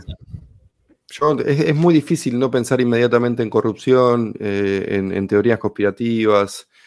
Yo, a veces, eh, hay un teorema que, tiene que ver con, en general, el 90% de las veces de las explicaciones, la explicación más fácil es la, es la real. Digo, eh, pasa, para mí pasa más por la incompetencia que por corrupción. No descarto para nada la corrupción, porque sabemos que ya ha pasado en esta liga, eh, como en todas las ligas del mundo, como en todos los deportes profesionales del mundo, la corrupción existe, los arreglos de partidos existen, los árbitros comprados existen, a, todo nivel, no es una cuestión solamente de alguna región del planeta o de que un país es más corrupto que otro. Digo, eh, pasa en Inglaterra, pasa en Alemania, pasa en Italia. En Italia el Juventus salió campeón arreglado, eh, tuvo casos de doping ocultados por la, por la federación. Eh, en Francia ha pasado, en España ha pasado, mira lo que pasa con el Barcelona, digo, pasa en todos lados. En Inglaterra a Arsenal le robaron el partido, le robaron el invicto contra Manchester United hace 20 años, digo, y nos han robado partidos también después. No, podemos hacernos los giles con que no existe la corrupción. Pero cuando está algo tan generalizado, eh, yo creo que tiene más que ver con la incompetencia que con otra cosa. Pero pueden ser las dos cosas al mismo tiempo, la verdad. Eh, eh, no me sorprendería que sean las dos cosas al mismo tiempo. Y sí, un poco de cada cosa. Y además tenés con este Howard Webb, eh, presidente de la Asociación de Árbitros, haciendo un programa en donde, en Sky Sports, casualmente, eh, que es el que tiene los derechos para transmitir la mitad de los partidos de la Premier. Eh, ¿Y dónde trabaja Gary Neville? En Sky Sports. ¿Y qué dice Gary Neville de Howard Webb? Que está todo bien, que es todo maravilloso lo que está haciendo. ¿Qué dice Michael Owen de, Howard Webb? Es el co-conductor del, programa con Howard en, Sky Sports. ¿Qué dice de, lo que pasó ayer? Que es una vergüenza lo de Arteta. ¿Y qué dice Gary Neville? Que es una vergüenza lo de Arteta. Qué casualidad. Eso es lo que me molesta más que la potencial. A ver eh, el discurso mediático alrededor de que es culpa de Arteta o que es culpa de que Nicolás Schober estaba muy enojado o de que Jorginho no, le dio la mano a Callum Wilson o de... No, no, viejo, era roja Guimaraes y no era gol de, Newcastle. Es tan fácil como eso, la discusión no va más allá de eso. Y está bien lo que hizo Arteta para mí, insisto, coincido que haya salido a hablar y, me gusta lo que, lo que hizo el club bancándolo. Sí, sí, sí, eh, coincido. estuvo bien en el club en, respaldar las palabras de Arteta, como digo, para, para también generar un, sentido de unidad, ¿no? Y de que no queda... Que no está solo. Eh, claro, y, que no es un reclamo personal de Arteta, sino que, el club está, eh, está detrás también de, una protesta que hay que ver hacia dónde va también, ¿no? Hay que ver en qué termina todo esto. Va a terminar simplemente en nada seguro, en, alguna, en alguna disculpa. Eh, a lo sumo, ¿no? Que, termina quedando vacía también, porque evidentemente eh, se están llenando de disculpas, pero los equipos eh, son cada vez más perjudicados. Entonces, no sé, uno, trata de pensar que realmente el fútbol no, no está regido por, por, el dinero. Uno trata de pensar que, más allá de que ya sabemos que es una industria muy influenciada por el dinero, uno trata de pensar que el dinero no llega a ser el, el responsable de, los resultados, finalmente, que eso sería lo más grave de todo, ¿no? Después, si un equipo eh, eh, tiene inyecciones económicas ilimitadas y puede comprar a todos los mejores jugadores del mundo y hay una desigualdad en eso, me parece que ya es algo que está un poco más naturalizado. Ahora, si empezamos a pensar que, el dinero finalmente es el que maneja los resultados dentro del fútbol y ya estamos en un punto muy, muy eh, complicado, ¿no? Y, creo que, como hinchas eh, o, como gente que intenta ver el fútbol de una forma, o sea, desde el juego, desde otra óptica, no, nos duele mucho cuando pasan estas cosas, porque realmente uno piensa que, todo el mérito que, Arsenal está haciendo hasta acá, y hablo de Arsenal hoy perjudicado, pero quizás se puede trasladar lo mismo a Liverpool cuando, cuando también lo cagaron o cualquier otro club que haya sido eh, afectado. Uno, uno, trata de pensar que, todo ese trabajo que se hace y el progreso y pasan las temporadas, eh, en definitiva, si después termina siendo el dinero el que marca el pulso de la competencia, eh, estás haciendo un trabajo en vano, ¿viste? Te sentís un poquito motivado después de, una cosa así. Entonces. Sí, sí, sí. Y, no somos los únicos. A Wolverhampton le robaron, le cobraron un penal que no lo puedo entender este fin de semana. sí qué sé yo. Sí. Y como, y como dicen ahí los, chicos en el chat, ¿viste? Sí, sí, como dicen ahí en el chat también, ¿viste? Después ves que el, City no es de los equipos más perjudicados, el Newcastle tampoco. Ahí acaban de pasar un link donde, a ver, es, un link de, con, una captura de Reddit, o sea, es algo recontra random, no es, el, no es The Guardian saliendo con una exclusiva y tirando una noticia posta, pero eh, supuestamente dos, de los árbitros que estaban en el bar, eh, eh, Andy Matley y Stuart Bort, aceptaron trabajos para dirigir en Arabia Saudita, eh, y Arabia Saudita es el dueño de, del Newcastle, entonces empezás a ver todas estas cosas que, circulan, porque circulan en, redes sociales todo el tiempo, y lógicamente, como decimos, no hablamos de una exclusiva del periodista más importante de Guardian o de algún periodista de Athletic diciendo que eh, hay ¿no? links eh, realmente comprobables o, no, no se está destapando una olla de un escándalo mundial, pero evidentemente cuando surgen estas cosas, eh, realmente cuesta no, sentirse golpeado, porque en definitiva ves cómo eh, el dinero empieza a ganar cada vez más terreno y, ya no podés pensar solamente que se trata de incompetencia arbitral. Eh, porque evidentemente ya hay algo más, o sea, no, no, pueden ser, no puede ser todo tan burdo, Mati, no puede, no, puede ser los árbitros tan malos, ¿me entendés? De una jugada que tiene tres revisiones y que queda nada, el árbitro no va al monitor, se termina cobrando un gol que... Eso es lo peor de todo, ¿entendés? Porque hay dos de que son de cuestiones de, interpretación. Porque tanto el offside, como, a ver, y hasta le pegó en la mano a Joelinton. Yo sé que el reglamento dice que si es casual no, no se cobra esa mano, pero le pegó en la mano a Joelinton también. Eh, y sacó una ventaja con eso. Vamos a aclarar que no está confirmado lo de que estos dos salames tengan eh, trabajo en Arabia Saudita, pero no alcanza con que tengan un trabajo formal. Alcanza con un mensaje de WhatsApp de pasame tu CBU, digo, ¿no? A veces no es tan complicado. Em, pero es, increíble, sobre todo esto que lo último que dijiste, que no haya ido a ver nada. ¿Cómo lo vas a ver? Son tres potenciales decisiones eh, erróneas en una misma jugada. Que el árbitro a cargo vaya a verlo, vaya a verlo y decida él. Sí, sí, sí, totalmente. Eh, pero bueno, eh, la verdad que eh, un partido que, se le escapa al Arsenal después en los minutos finales con, la posibilidad de, tratar de empatarlo. Arteta, entramos ya más en la parte final del partido.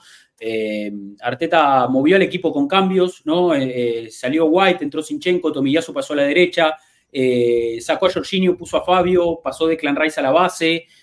para, para, jugar Fabio un poquito más suelto, ahí Havertz se movió a la izquierda, Enketia pasó a jugar de nueve, eh, y Arsenal intentó ¿no? romper ese bloque defensivo de, Newcastle. La realidad es que ellos hacen un gran trabajo en ese sentido, defienden muy bien, son gente muy física, muy fuerte, y hay, y hay un trabajo eh, que, lo, que lo podemos ver en imágenes de cómo eh, Eddie Howe, sabiendo que, Arsenal está llevando el juego a las bandas, algo que estábamos marcando en, en el arranque del stream, intentó doblar las marcas y que todo el tiempo, tanto Saca como Martinelli estén contenidos y aislados, ¿no? Y me parece que lo, podemos ver un poquito en imagen, si quieren, eh, brevemente. Y lo logró, porque Saca y Martinelli prácticamente no amenazaron. Esto, esto es el primer tiempo, pero fíjate, ya Almirón y Tripier listos para, para, contener a, a Martinelli, ¿no? Sí. Ahora sí a la derecha. Las dos faltas de atrás de, de Byrne contra Saka, que no fueron ninguna de las dos amarillas, pero bueno. Según hasta donde tenía entendido, una patada de atrás es amarilla, pero bueno. Para Dan Byrne. Fíjate, sí, fíjate cómo llega Gordon ahí a posición de, Mira, esto, esto, esto es lo que yo te digo de cómo Haver terminaba un poco de extremo derecho, Bucayo un poco más tirado al medio. Esto, esto me gustó, me gustó cómo funcionó. Pero realmente no sirvió para marcar, para, para quebrar esta doble marca que ponía Newcastle. Acá otra vez, dos contra Martinelli, fíjate. Entonces te obliga a ir para atrás. son buenos ellos. Sí. Esta termina acá. mala decisión. Bueno, esto ya, es el segundo, esto ya es el segundo tiempo. ah, no, esto es el primer tiempo todavía. Pero bueno, sí, Joelinton también volviendo, dando una mano. Sí, pero saca. ¿Cómo, ¿Qué llorones que son? Por favor, siempre es lo mismo. Los equipos que más pegan son los más llorones. Me molesta, son Odio los llorones en, cualquier eh, competencia deportiva. Me molesta sobremanera, porque es solo, lo sé para condicionar al árbitro y porque pensás que tenés la razón siempre. No, es algo que me molesta mucho, mucho, mucho. Eh, Por ejemplo, y estos son los peores que hay. Tripié, Guimaraes, Joelinton, Llorones como... Sí, sí, son, son están, muy controlando los, Bueno, fíjate acá, eh, los, dos que entraron, eh, tanto Libramento como Richie, entraron en el segundo tiempo. O sea, también Eddie Howe refrescó esa zona porque sabía que era la, que más tenía que tratar de contener y necesitaba jugadores frescos. Así que sacó, sacó al Mirón y lo, terminó poniendo a, Richie para, que haga este trabajo ¿no? tan importante, tratar de contener a los extremos de Arsenal.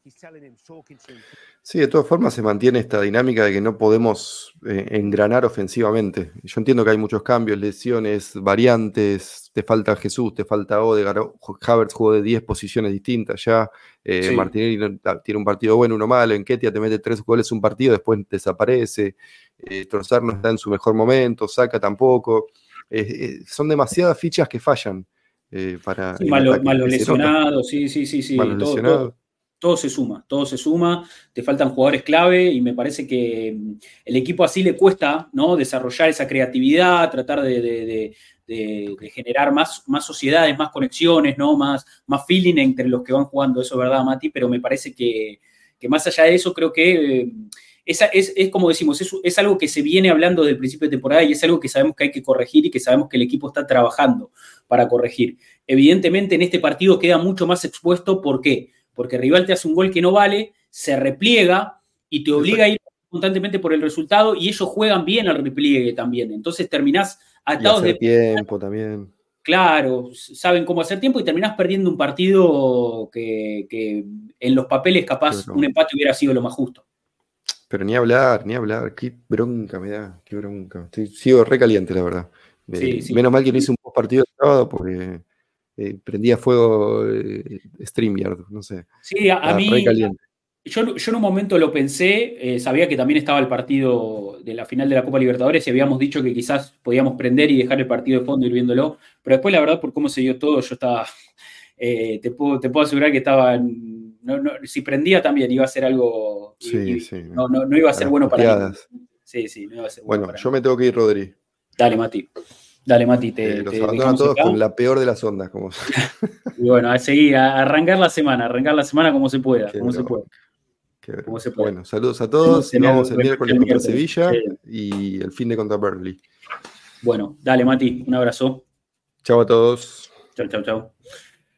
Bien, bueno, ahí pasaba Mati, eh, dale que hay Champions, loco, dice Santi, tratando de levantar un poquito el ánimo. Estamos eh, medio de capa caída hoy, la verdad, con, el resultado del fin de semana. Ya creo que igual hemos hablado un poquito de, la, de, todo el encuentro, hemos tratado de desmenuzarlo, de hablar un poquito del juego, de lo que fue esa primera mitad, de lo que fue la segunda, del gol, de lo que se tuvo que haber cobrado y no. Eh, creo que, estamos ahí avanzados en el, en el análisis.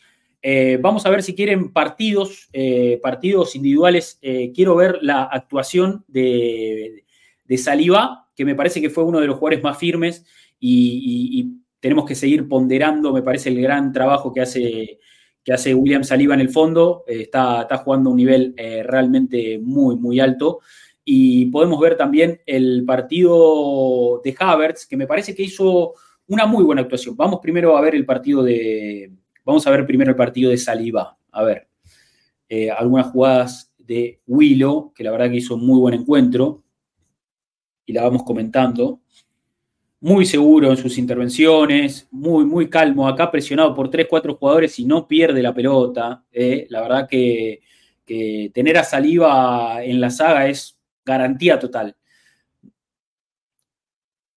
moviéndola ahí, compartiendo el eje con Jorginho de ratos, yendo al choque con Joelinton, uno de los más duros de ellos, y la verdad que, sale, sale prácticamente ileso, eh, aunque el choque fue fuerte y él cae de espalda, se levanta rápido, eh, es, eh, es, un Rolls Royce a prueba de balas este, la verdad que, que salió haciendo un, muy buen partido, como decimos, siempre calmo en salida, tratando de, de tener ahí eh, calma con la pelota, entregársela al mejor compañero ubicado. Fíjense acá apareciendo incluso posición prácticamente en la zona 14, ¿no? O sea, yendo muy hacia adelante, intentando con un remate.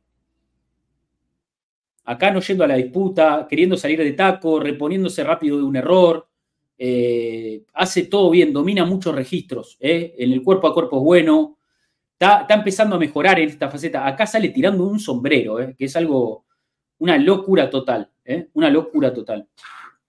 Buenas tardes de España, dice Sergavi, bienvenido.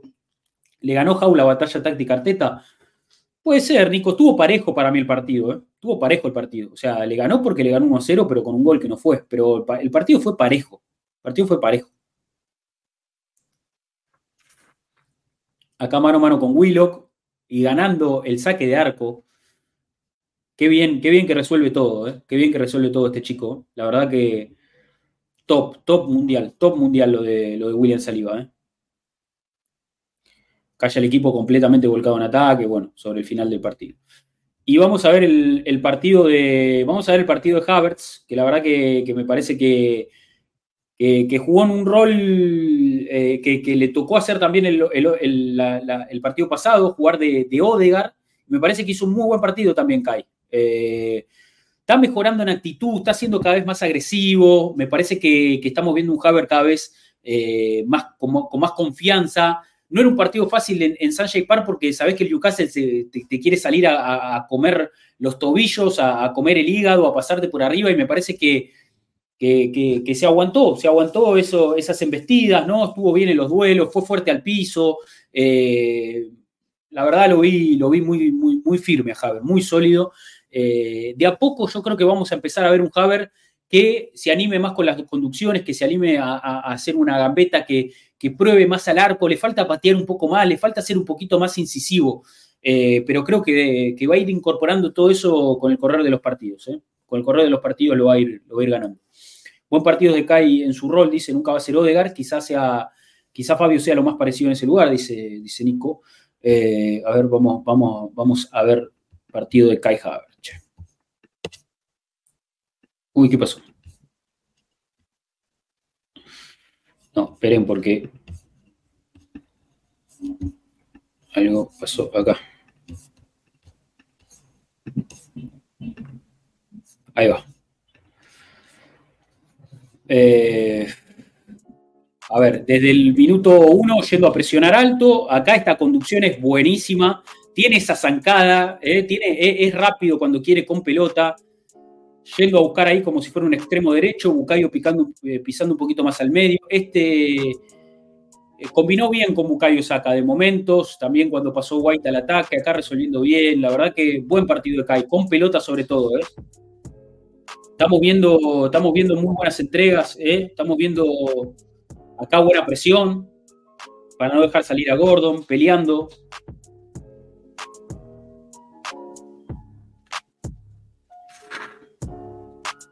En una batalla entre generar chances y concretarlas, no estamos generando muchas y tampoco somos efectivos. Totalmente, me parece una buena, una buena lectura. Acá, bueno, lógicamente ya el partido totalmente friccionado, totalmente ríspido. ¿eh? Muy picante todo.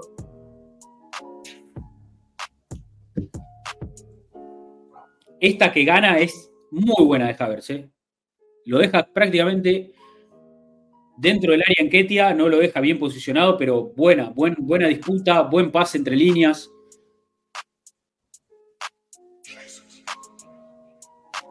Y si Odegaard juega donde ya el año pasado, o ella cambiar que, eh, lo que funciona por lo que no, dice Nicolomo se puede probar. Yo creo que Arteta tiene alternativas, tiene muchas alternativas. Eh, y esa puede ser una. A ver, si, que, si quiere probar, puede jugar eh, Sinchenko, puede jugar de, interior, como ustedes plantean a veces. Eh, puede, rotar a los interiores de un lado a otro. Yo creo que estamos viendo un Haber que cuando juega por derecha eh, conecta mucho más con el equipo y tiene incluso mucha mejor sinergia con, con con Saca que con Martinelli, me parece. Acá llegando dentro del área, la verdad que el centro tampoco es bueno, pero, pero bueno, eh, creo que mientras se pueda llegar a esas posiciones favorables, eh, eso es positivo. Después tiene que afinar. Acá no se anima a meter la pata, por ejemplo, no se animó a, meter el pie, pero bueno, son, son los, los, tornillos que me parece que tiene que, afinar finalmente Kai, Kai Havers. Son los tornillos que finalmente me parece que tiene que afinar Havertz.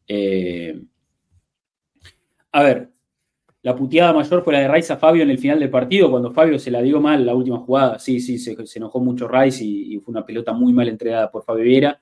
Eh, ya con el partido prácticamente terminado, eh, le da un pase que, lo exige, la pelota se va afuera y, el árbitro hace sonar el silbato final y bueno, pierde el Arsenal. Eh, quedó medio marcado así Fabio, Fabio Vieira porque así jugaba en el Leverkusen, dice Paula, no sé de quién habla, si habla de Havertz. sí, jugaba jugaba un poquito más volcado sobre la derecha cuando jugaba en el interior del en el Leverkusen y puede ser que se sienta más cómodo quizás con ese perfil. Puede ser. Eh, lo, tendrá que resolver Arteta eh, eh, cuando, cuando le toque tener a todos disponibles. Sí, sí, dice Paula, sí, sí. Em, lo, tendrá que resolver Arteta si, si, lo pone por ese sector, si lo tira Odegaard sobre la izquierda. Yo creo que material hay y me parece que hay, hay que seguir haciendo modificaciones. O sea, Arsenal no está jugando a su mejor nivel y todos somos, eh, me parece que estamos eh, de acuerdo con eso. Pero bueno, eh, tarea para el entrenador, tarea para el entrenador que, me imagino que con la bronca que, salió del partido del, del, fin de semana va a querer cambiar la dinámica muy rápidamente y yo creo que va a tirar un poquito de la cuerda, va a tirar un poquito de la cuerda para, para, hacer un llamado de atención al plantel, más allá de que no sé si no, no, son responsables de la derrota, claramente no lo son, eh, y jugaron un partido acorde a lo, que, a lo que pretendía Newcastle y estuvieron a la altura. Yo creo que nos tenemos que quedar tranquilos que, el Arsenal dio la cara en Sunshine Park, que fue perjudicado seguramente por, por, el arbitraje, y, no solo por el gol, sino por, por, cómo se dio el desarrollo del partido, dándole muchas licencias a los jugadores de Newcastle para, pegar, para, para, llevar el partido a ese territorio de fricción. Me parece que, en ese sentido, o sea, eh, hablamos de, errores arbitrales a nivel global, no solo el gol puntualmente, donde, donde sí, la pelota se pudo haber, ido, haber ido afuera, donde eh, pudo haber habido falta de, de, Joelinton sobre Magaláes, el, presunto upside de Gordon también, todo perfecto. Pero me parece que eh, eh, creo que, Arteta se fue, se fue con, mucho trabajo para realizar y seguramente va a querer hacerlo eh, de cara al, partido con Sevilla el miércoles. Le agradecemos al Google Gunner eh, que le regaló una sub a Red GB, 27 suscripciones regalo lleva en el canal el Google que está bancando la parada a full. Se han caído algunas suscripciones de este canal, lógicamente empezando el mes. Yo, como les digo, espero la sostengan, eso sería lo, lo, mejor. Así que gracias, gracias al Google y seguimos estando ahí de los 3.000, de los, de los 3.000, de los 2.000, de los 2.000 seguidores, vamos a ir por los 3.000, pero estamos ahí de los 2.000 seguidores. Eh, nos quedan 8, 8 seguidores para llegar a, los, a los 2.000, así que por favor, eh, por favor, no, no, no nos abandonen en esa, eh, no nos abandonen en esa. Te amo, Google, le dice RGB. Lo amamos al Google, lo amamos al Google que está bancando la parada acá a pleno. Bueno, nos vamos a ir con las preguntas de Twitter y vamos a ir cerrando el stream, como siempre. Eh, les agradezco por, participar y, saben que este stream después va a estar en, eh, en, Spotify, va a estar en, YouTube para que lo vean también eh, después. así que van, van, a, llegar a las próximas plataformas. A, los que están en, YouTube ahora viendo el, episodio, por favor, un pulgar arriba en el video, por favor, suscríbanse también a este canal, vayan a suscribirse al canal de YouTube, perdón, al canal de Twitch si, si no lo hicieron hasta acá. Eh, vamos, vamos a meterle con todo ese amor virtual. Estamos subiendo seguidores en Twitter también con el gran trabajo que hace Maurito, eh, eh, que está, la está rompiendo toda y que se hizo la cobertura del partido el otro día, indignado con los fallos arbitrales, indignado. Bueno, vamos a, vamos a ir a las preguntas, vamos a ir a las preguntas. Así vamos avanzando con el análisis. Ahí arroba Arsenal-América, la cuenta de Twitter. Ustedes saben, los lunes hacemos este stream que después es episodio del podcast. Entonces también damos la posibilidad de que participen ahí en, Twitter, porque quizás no damos tanto lugar al chat. ¿eh? A ver, empezamos con el mensaje de Willy Montoya, que dice, es escandaloso lo de los árbitros, peor, aún lo de la PGMOL, ¿no? La, el organismo que regula a los árbitros, dice, pero como siempre no pasará nada y cuidado con que es eh, hasta sanción en Arteta, dice un desastre. Por otro lado, para ser honesto, como extraño que juguemos parecido a lo que éramos alguna vez sin tantos pases seguros, arriesgando hacia adelante, con talentosos mostrándose y no tan timoratos. Ese Arsenal está lejos hoy. Ojalá algún día seamos un equipo más contundente, dice, dice Willy. Bueno, me parece que, a ver, son, son las dos caras de este partido, ¿no? Hablamos de que quizás el equipo estuvo a la altura desde lo actitudinal, desde el carácter, desde tratar de, ¿Dónde está el hijo de Jorginho? Desapareció Jan Jorginho, ¿eh? desapareció. Hizo ahí unas, unas, donaciones, regaló una sub y no lo vimos más por este espacio. Bueno, lo extrañamos, lo extrañamos a Sano Jorginho, esperemos que esté bien. Eh, y bueno, hablando un poquito de lo que comentaba Willy, como digo, son las dos caras del partido. Vos podés hablar eh, de que Arsenal estuvo a la altura, ¿no? Desde lo, desde lo competitivo, desde lo actitudinal, desde, el carácter, de, tratar de igualarse con Newcastle en esa fricción, que me parece que no tenés alternativa, porque si vos estás esperando a que el árbitro ponga un poquito de justicia, te vas a quedar esperando y te van a matar a patadas. Entonces, no te queda otra que meterte en ese terreno, que no es el, el más cómodo no es el que más nos gusta. Pero el equipo estaba diseñado para eso. ¿Por qué? Porque eh, Arteta te lo puso a Tomillazo de titular, te lo puso a Haver de interior con Rice también para tratar de apretar e ir arriba, para tratar al medio, de, batallar con el mediocampo de, de ellos, ¿no? Que sabes que, son un equipo muy, muy, eh, muy fuerte y, ¿no? y tenés a Guimaraes y tenés a, a, a Joelinton ahí peleando. Bueno, tratar de igualar eso no tenías mucha alternativa. Ahora, me parece que al equipo le faltó un poquito de creatividad, que es algo lo que viene faltando eh, desde que empezó la temporada y lo decimos. Entonces, tampoco es que es un problema nuevo, tampoco es que vamos a escandalizarnos y decirnos, che, el Arsenal no juega nada. No, evidentemente estamos viendo que durante la temporada le está costando al equipo tener esa versión que tenía el año pasado, mucho más fluida, de tocar y pasar, donde, donde los talentosos afloraban mucho más, donde Odegaard eh, hacía mucho más su juego, donde me parece que que Saca era mucho más determinante, Martinelli también mucho más determinante a la banda. Me parece que, eh, eh, bueno, Yaka le daba otra fluidez al juego, Thomas Partey, ¿no? Porque Thomas Partey, eh, hay que decirlo, con pelota, para mí es mejor que Rice. Y eso que Rice está demostrando buenas cosas cuando tiene la pelota en los pies. ¿Por qué? Porque tiene esas conducciones que se saca dos, tres tipos de encima, gana 10 metros y queda de frente para jugar la pelota con algún compañero en posición de gol. Rice hace ese trabajo, pero me parece que parte eh, es más de la pelota filtrada, es más del pase que no se espera a nadie, que Rice eso no lo tiene y lo tiene que ir incorporando. Entonces me parece que estamos viendo, lógicamente, un Arsenal menos creativo, que ataca menos, que llega menos a posición de gol y que incluso es un poquito menos efectivo. Entonces me parece que en ese sentido creo que ahí está, me parece, eh, lo, que nosotros podemos controlar como equipo. O sea, lo que, lo, que, lo que Arteta puede controlar como técnico es tratar de mejorar eso y ajustar esas tuercas. Después, si sigue jugando Kai Haver de interior derecho o vuelve Odegar, Haver pasa a la izquierda, si en las bandas se sostienen Saca y Martinelli, si el 9 es Enquetia o, o probás con Trozar ahora que no lo tenés a Jesús, hay que también saber que el Arsenal tiene que lidiar con las lesiones. Eh, Después, cómo armás el equipo ya es una tarea de Arteta. Me parece que lo positivo acá es que el equipo subió un escalón en competitividad, va y pelea en cualquier cancha y que hay que mejorar, lógicamente, el factor creativo y el factor eh, con, contundencia en ataque, ¿no? Ser más contundente en esos avances. Eh, porque si no te pasa lo que te pasó acá, los márgenes son muy finos, eh, los árbitros te, te perjudican y terminas perdiendo el partido. Entonces, evidentemente, eh, eh, eso es ahí lo que, las piezas y las tuercas que, tiene que, ajustar Arteta, ¿no? Y después lo que decimos, nos robaron eh, y, no hay mucho más para hacer, más que, más que salir a alzar la voz como lo hizo Arteta, más que salir a respaldarlo como club, como, como, como el comunicado de ayer, y, no mucho más. Me parece que, hay que esperar que no nos caigan tanto y, tratar de que, de que esta Premier mejore los arbitrajes, pues la verdad que es un desastre. Es un desastre. Eh, y lo decimos todos los lunes acá. ¿eh? Evidentemente hoy estamos más afectados. ¿Por qué? Porque, porque el error que, no, que, fue en contra nuestro afectó al resultado y perdimos. Perdimos el invicto la Premier. Estábamos invictos hasta acá y lo perdimos. ¿Por qué? Por un error del árbitro. Entonces, hoy nos vemos más afectados que nunca. Pero nosotros venimos hablando todos los lunes de eso. ¿eh? Venimos hablando todos los lunes de que los árbitros son un desastre y que cagaron a tal y que cagaron a cual. Eh, siempre decimos que, bueno, que les toca a todos los equipos.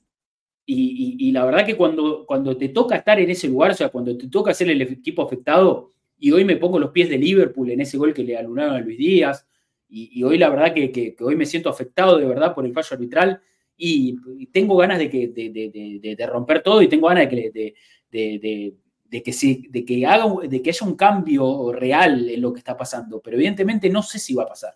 Yo creo que, que los arbitrajes van a seguir en este nivel lamentablemente. ¿Por qué? Porque no, no hay síntomas, no, no, eh, o sea, las disculpas que emiten son vergonzosas, aparte quedan nada, o sea, es una disculpa que, y bueno, ¿y qué? Y, yo que fui perjudicado, ¿qué, ¿qué, pasa? No, no, o sea, ya está, me tengo que conformar con unas disculpas.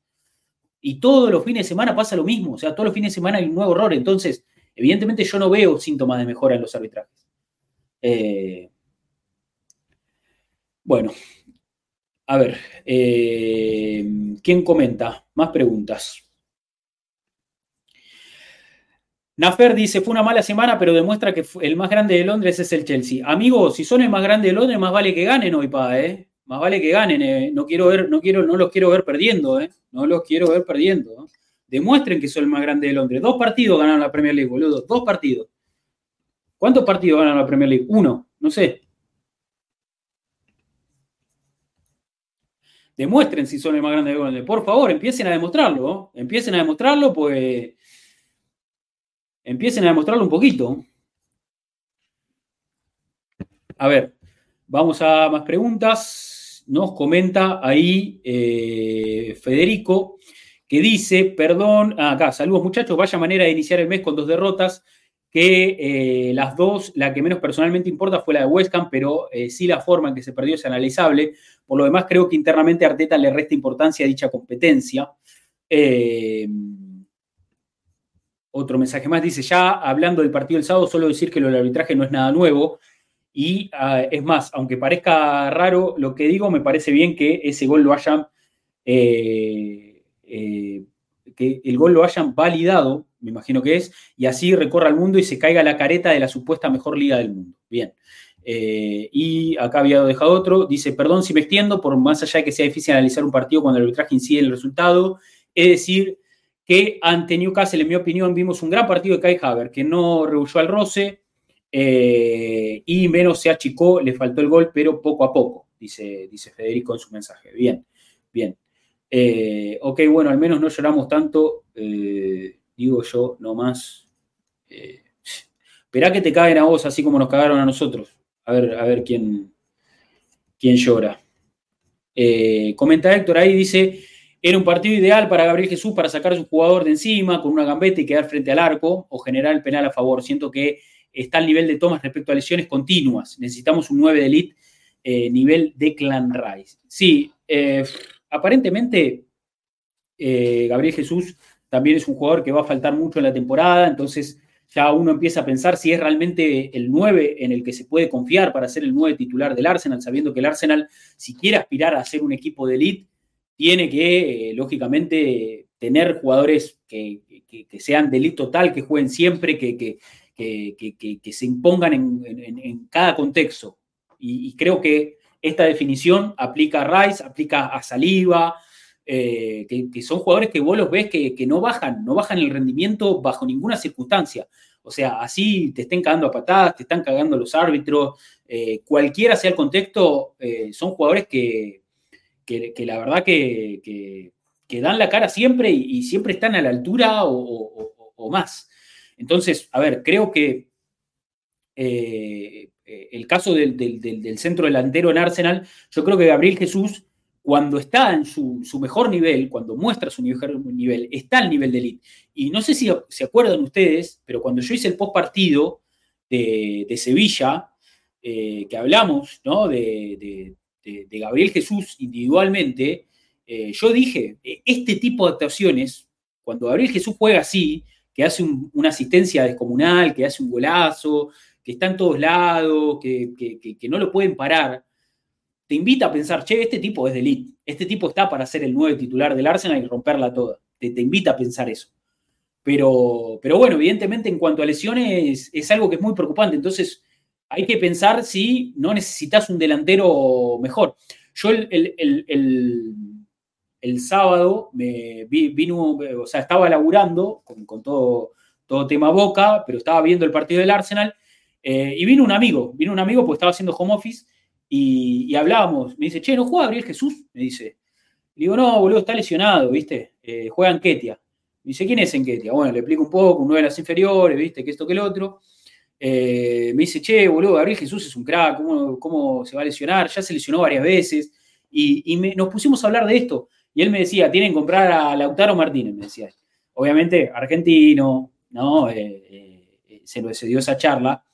Y, la verdad que es un perfil que me recontra encaja Lautaro para venir a jugar el Arsenal. Y yo pienso, ¿no es mejor traer un 9 top, top? No sé, si te gusta Tony, Iván Tony. Si te gusta Lautaro Martínez, Lautaro Martínez. Si te gusta, no sé, eh, si te gusta Ferguson, ponele, te gusta, no sé, Sesco, que ahora también está, está, está sonando. Bueno, hay alternativas, pero me parece que Arsenal y está en condiciones de salir a buscar un número 9 que, sea más regular y que sea más eh, le suena sesco, dice, dice Nico. Sí, están sonando, están sonando algunas. A ver, me parece que eh, incluso eh, algo de información con respecto a este tema, el otro día, eh, lo hablamos en Discord, dice Santiago, ah, mira, no, pero el, otro día lo que yo decía es que hubo un preguntas sin respuestas a Ornstein, hubo un preguntas sin respuestas a Ornstein en The Athletic, no sé si lo vieron. y me parece que Ornstein dijo que la próxima gran inversión del Arsenal, o sea, así como se invirtió por Rice, la próxima gran inversión del Arsenal va a ser un delantero. Y yo tiendo a pensar que puede ser un número 9. ¿eh? Yo tiendo a pensar que puede ser un número 9. Un número 9 que te asegure esto, lo que no te asegura Gabriel Jesús. ¿Cómo se hizo la inversión por Rice por un volante que te asegura lo que no te asegura Thomas Partey? Me parece que dentro de lo que es la dinámica del proyecto y hacia dónde está yendo el proyecto de Arsenal, podría tener sentido una inversión de ese estilo, ¿no? No sé qué piensan ustedes. Obviamente, ahí ponele Willy me dice, yo prefiero a Wirtz, que es un perfil más Havertz. Eh, Julián Álvarez, dice Ramiro, sí, bueno, yo a mi amigo, a mi amigo con el que me junté con el Chini, que a veces está acá en el chat, a veces acompaña en los streams, eh, le digo, Chino, para mí el 9 Julián Álvarez, lógicamente sacarlo del City es imposible prácticamente imposible, pero me encantaría. Bueno, Osimen, dice Red GB, sí, sí, lo próximo es un 9, dice Nico, eh, el ciudadano Kane, dice Sergio. Eh, bueno, nada, eh, dice este barquillo, yo leí por ahí que Jesús y Sinchenko era finchaje de transición para darle un salto de calidad al equipo, pero no significa que se retiren en el equipo o que no puedan llegar otros fichajes en las mismas posiciones. No, a ver, y así como pasa con, está bueno este mensaje de este barquillo, y así como pasa con Jesús o Sinchenko, me parece que pasa en todas las posiciones. Y pasó con el fichaje de Raya y, pasa con, a ver, si traen eh, un mejor, eh, no sé, si traen un mejor lateral que Sinchenko, va a jugar un mejor lateral que Sinchenko. Si traen un mejor delantero de Abel Jesús, va a pasar eso. Pero si traen un mejor, a ver, difícil pensar un mejor lateral derecho eh, que White, pero puede pasar. O un mejor central que Gabriel Magaláes, pero puede pasar o no sé, o un mejor extremo izquierdo que Martinelli, pero puede pasar. O sea, si vos traes un top mundial para mejorar una posición, no está mal. Después sabés qué va a pasar, porque yo te cuento lo que va a pasar y te lo cuento ahora, te lo cuento hoy, 6 de noviembre del 2023. Vamos a estar llorando, eh, Martinelli no juega, no juega Sinchenko, no juega Gabriel Jesús. Bueno, no nos quejemos porque evidentemente lo que hay que hacer es traer mejores jugadores para todas las posiciones. Entonces, eh, no, no, no empecemos a llorar cuando venga un 9 a tapar a Gabriel Jesús o cuando venga un lateral a tapar a Sinchenko o cuando venga, eh, porque hay que apuntar a, mejorar todas las posiciones eh, en, el corto plazo y de la mejor manera que se pueda, o sea, y, y como digo, por más que nos encariñemos con ciertos jugadores, si después son mejorables, son mejorables, o sea, va a venir otro jugador mejor y hay que tratar de apoyar a ese tipo que venga. Entonces, a ver, y, pasa, pasa con Yaka, y, nosotros lo dijimos muchas veces en este espacio, ¿eh? Nosotros lo dijimos muchas veces en este espacio. Yaka era una posición mejorable. Ahora, que en su arranque eh, Havers no haya mejorado del todo la posición de Yaka, no quiere decir que haya empeorado. O sea, hay que, hay que pensar hacia adelante. Hoy estamos viendo aflorar cosas positivas de Havertz y esperemos que eso continúe fluyendo de esa forma y que vos de acá al final de temporada cierres la campaña con un Havertz jugando de Yaka mejor que Yaka. Eso es lo que, lo que, lo que estamos eh, lógicamente pretendiendo, me parece todos. O sea, eso es lo que hay que apuntar. Pero bueno, es un proceso y la temporada acaba de empezar, van 12 partidos. Hay que esperar, o sea, quedan 50 partidos más de la temporada, ¿me entendés? Si todo sale bien, si vos seguís avanzando fases, y pues si quedás afuera rápido de todo y bueno, completás la Premier, son 20 partidos más. Pero bueno, si todo sale bien, tenés 40 partidos más por delante. Bueno, eh, aspiremos a que el equipo siga creciendo y que los jugadores que recién llegaron sean cada vez mejores. O sea, no todos son de Clan Rice que llegan y la rompen toda. No todos son, eh, no sé, Saliva, que después de su préstamo se hizo uno de los mejores jugadores del equipo en, en nada. No todos son así. Todo lleva su proceso. Los tiempos de los jugadores son muy cortos, dice, nuestro tiempo como hincha es eterno, hay que saber mirar los cambios necesarios para la mejora del equipo, dice este barquillo. Eh, no entiendo por qué el Arsenal no fichó a Guardiol por proyección, dice, dice, bueno, y porque sale, sale 100 millones de, dólares, sale Guardiol. O sea, no puede gastar 100 millones en Rice, 100 millones en Guardiol, 100 millones en, Messi y 100 millones en Mbappé. O sea, no, no, eso es para los clubes Estado, nada más. Germán Cano, dice eh, ojo con Rondón en. Gracias al Gugu que regaló una nueva suscripción, la ligó Sergio Chiriboga. Bien, bien el amigo Gugu. No tengo palabras para agradecerte lo que bancaste al canal, boludo. 28 suscripciones regaló el Gugu ya. Bueno, vamos a seguir con preguntas. A ver. Acá estamos. Nos comenta eh, Juan Martín Ramírez, dice, qué difícil analizar cuando los árbitros influyeron de, de manera determinante. Guimaraes sin roja, el gol es demasiado, no es excusa. Venimos faltos de frescura para generar juego. La pausa FIFA nos perjudicó esta vez, dice Juan Martín Ramírez. Me crucé con esto en Facebook, no sé si es exacto el número, pero me pareció que sí, y que explica por qué tenemos la sensación de, no dominar como la temporada pasada. Más preparados los rivales, más pausa, la baja física de Saca se nota, a seguir que estamos por buen camino, dice, dice Juan Martín Ramírez. A ver, esta estadística está buena. Dice, mirá, goles anotados en los primeros 15 minutos de los partidos esta temporada comparada con la temporada pasada. El Arsenal hizo 14 goles en los primeros 15 minutos y esta temporada no hizo ninguno. Yo recuerdo la temporada pasada que el Arsenal salía eh, a ser mucho más avasallante ¿no? en su inicio de los partidos. El equipo salía directamente a tratar de matar el partido rápido, de hacer uno o dos goles y después tratar de sostener ese resultado, capaz de hacer algún un, gol más de contra. Esta campaña, estamos viendo un Arsenal que trabaja un poquito más lento los partidos, trata de cocinarlos más a fuego lento, trata de no desesperarse, de no arriesgar, no desprotegerse y que el gol vaya llegando lógicamente, consecuencia de esos espacios que se van abriendo de a poco.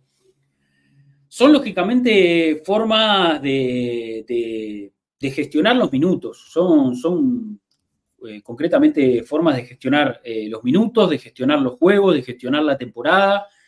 Y bueno, creo yo que hasta acá el equipo, mal que mal, está obteniendo resultados. Perdimos un partido que lógicamente no, nos perjudicaron mucho desde lo, desde lo arbitral y no por eso tenemos que sentir que ya todo lo que venimos construyendo hasta acá nos sirve. O sea, me parece que el equipo tiene que seguir construyendo desde lo positivo. Y, e irse, lógicamente, muy decepcionado y muy frustrado de, lo que pasó en Sunshine Park, pero, pero bueno, tratando de, llevarse cosas positivas, la actitud, ¿no? Cómo el equipo intentó pelear y, bueno, y a partir de ahí tratar de seguir construyendo. Como digo, ahora me parece que el calendario viene a ser mucho más benévolo de acá en adelante el Arsenal va a jugar con, con, el Sevilla en Champions, pero después tiene un par de partidos eh, que en teoría eh, nos tienen que servir para recuperar terreno en la Premier, ¿no? Jugamos con Burnley, jugamos con Brentford, eh, después viene Lens, pero después viene Wolverhampton. A ver, son rivales a los que el Arsenal debería ganarles. Así que me parece que, nada, son formas de, estar gestionando los minutos y creo que el equipo sí cambió, cambió su forma de, afrontar los partidos, eh, pero bueno, no sé, son, son decisiones que me parece que son, eh, son, de, son estratégicas, ¿no? O sea, yo creo que hay cambios tácticos y esos cambios tácticos también eh, responden directamente después a cuestiones estratégicas, ¿no? Vos, al cambiar la, fisonomía, la estructura de tu equipo, también eso afecta a la, a la, estrategia de los partidos.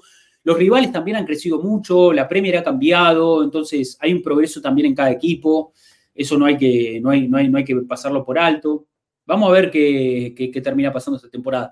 Esto, puntualmente esto, me gustaría charlarlo con, con, Diego Latorre, que estuvo en Brasil, estuvo trabajando con la final de la Copa Libertadores. Esta semana vamos a tratar de tenerlo a Diego eh, en algún momento de la semana. Puede ser el, miércoles post partido, puede ser el jueves. Eh, vamos, vamos, a ver, vamos a ver, vamos a hablar con Diego a ver cómo, cómo viene su, semana. Cómo viene su semana. Eh, habría que hacer un balance pasado a la primera vuelta de las 18, pero ahora acá veo una involución respecto al año pasado dentro de lo buena temporada que hicimos. Ojo. Sí, sí, a ver, se, puede hablar de, involución, porque me parece que el equipo antes era mucho más vistoso, era mucho más contundente, mataba los partidos más rápido. Eh, vamos a ver cómo está el récord, ¿no? También en cuanto a victorias y, derrotas. Yo creo que eh, el año pasado eh, no le ganamos al Manchester City ningún partido y este año sí, se lo ganamos. Entonces, no sé, no sé en cuál, o sea, se puede involucionar en algunos aspectos, pero se puede evolucionar en otros. O sea, yo creo que a veces cuando hacemos un análisis, eh, hacemos sentencias muy, eh, muy extremistas, ¿no? O sea, nos paramos de un lado, o sea, nos paramos del lado del blanco o nos paramos del lado del negro. Y no matizamos, no desmenuzamos lo que está pasando. Entonces, me parece que podemos hablar de que hay algunas cosas que empeoraron, pero podemos hablar de que hay muchas cosas que mejoraron también. Entonces, eh, hay que hacer un análisis, me parece, más minucioso y más eh, matizado, ¿no? Con, más grises, que no sea todo blanco-negro. No es o, somos peor o somos mejor. Porque me parece que no, no, no hay respuestas ahí certeras. Me parece que las respuestas certeras están cuando uno habla más detenidamente de distintos aspectos del juego.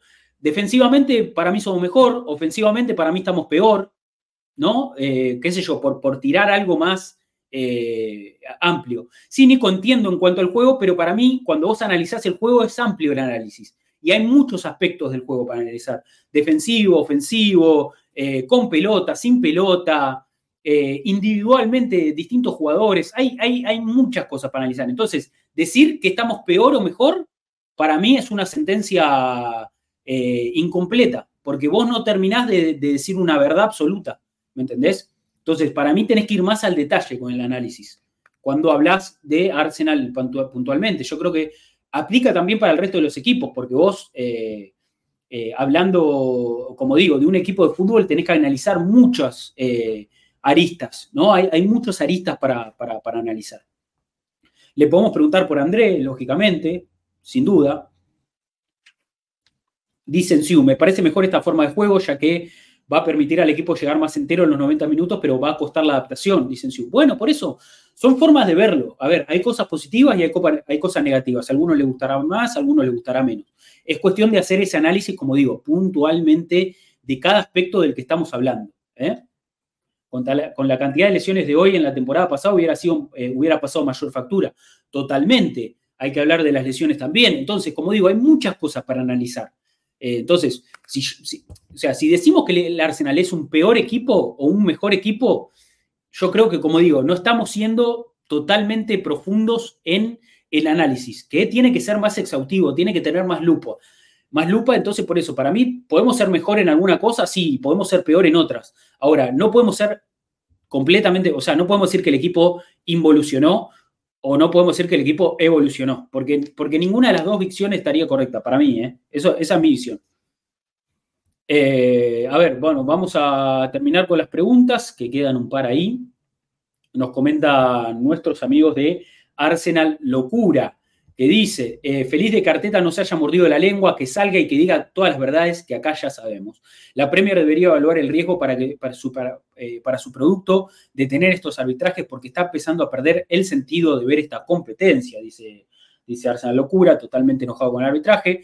Comenta eh, Andrés Gutiérrez, dice, dejando de lado el escándalo del organismo de los árbitros, que nunca pasará nada y seguirá igual, Creo que es tiempo de replantear si Haver debe seguir jugando el rol que quiere Arteta o si el cambio se le da la oportunidad de jugar más adelantado como lo hacía en Chelsea. Bien, comenta ahí Andrés, entonces puntualmente el caso de Havertz. Rodrigo Bustamante que dice, buen día muchachos, saludos, felicidades por este espacio soy oyente hace tiempo, pero recién me animo a escribir. Dice, no, a ver, eh, no tengan miedo, che, de escribir, no tengan miedo. A ver, todos los que, los que ven el podcast, los que ven el stream, participen, participen porque está hecho de eso. O sea, yo creo que el, el stream está hecho de la gente que participa, si no, eh, seríamos nosotros hablando acá diciendo pavadas y, eh, o bueno, tratando de decir, analizar un poco el fútbol, que es lo que, lo que, lo que siento que sabemos hacer o que, o que, hacemos, pero, pero está bueno que ustedes participen de esto, ¿no? Dice, consideran que más allá de los horrores arbitrales del último partido, estas dos derrotas ponen en evidencia la dependencia que tenemos del once inicial, la, la fragilidad de nuestro recambio, hace falta inversiones. Dice, ¿en qué posición? Delantero, por ejemplo, con un Edin Ketia que no sabes eh, qué te va a dar partido a partido, comenta Rodrigo. Bueno, eh, a ver, yo creo que el plantel es mejorable, el plantel del Arsenal es mejorable. El proyecto ha avanzado mucho, yo creo que el plantel de Arsenal ha mejorado mucho y no podemos eh, negarlo, o sea, con, todos los cambios que hizo Arteta durante su ciclo, con la cantidad de jugadores que salieron, con la cantidad de jugadores que entraron, pero me parece que todavía falta mucho por mejorar. A ver, el otro día en el banco había dos arqueros y estaba Cedric.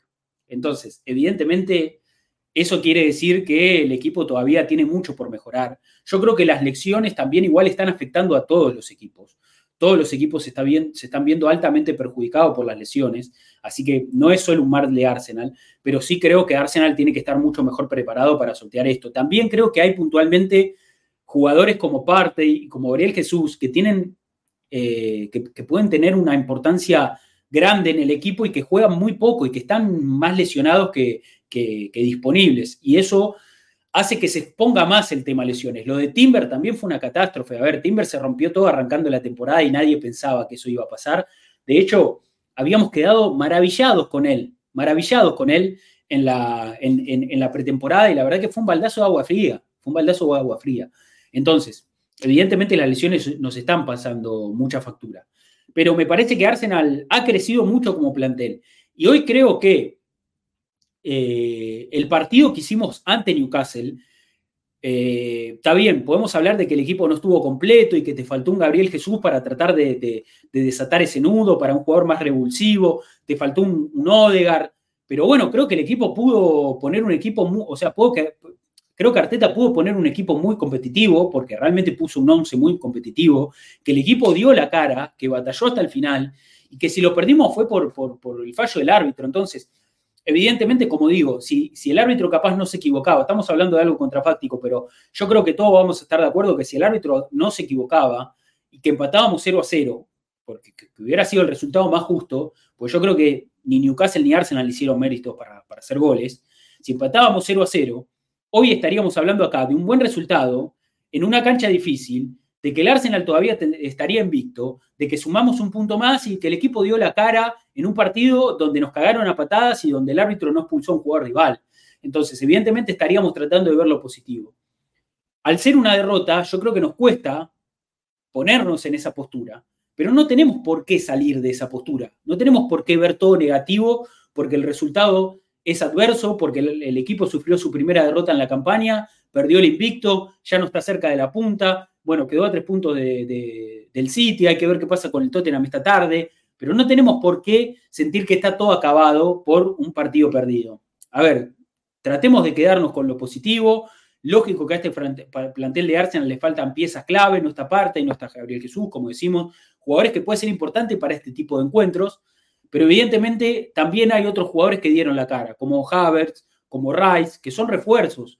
Eh, Saliva, Imperial como siempre, Gabriel, más allá error, del error en el gol que no la termina rechazando y Joelinton se lo lleva puesto, después le comete falta, pero hizo un buen partido. A ver, creo que en definitiva tenemos que rescatar lo positivo, mirar hacia adelante y decir, bueno, ¿qué viene? Sevilla en Champions, hay que ganar ese partido, hay que ganarle a darle la Premier para recuperar terreno y la, la temporada tiene que seguir. Yo creo que Arsenal perdió dos partidos seguidos, porque también quedó eliminado en la, Copa de la Liga ante West Ham, pero eh, hay que tratar de cortar esa hemorragia ¿no? con, Sevilla, tratar de, ganar de local en Champions y volver al ruedo, volver a, sentirse un equipo importante, no hay que desmoralizarse, porque me parece que si hay algo positivo en este equipo y es algo que, hemos... Eh, que hemos destacado en este arranque de temporada es que este es un Arsenal con carácter y que es un Arsenal que da la cara. Entonces, dos partidos perdidos tiene que ser lo máximo. O sea, no podemos perder un partido más. Ya el próximo tiene que, ser victoria y el equipo tiene que, reponerse. Eh, y los resultados están ahí. Los resultados están ahí. Hay que salirlos a buscar y hay que, hay que demostrar por qué el Arsenal está eh, creciendo, ¿no? ¿Por qué el Arsenal le ganó al Manchester City esta temporada? Hay que demostrar por qué el Arsenal eh, tiene aspiraciones de volver a, pelear por la Premier y quiere ganar la Premier después de 20 años.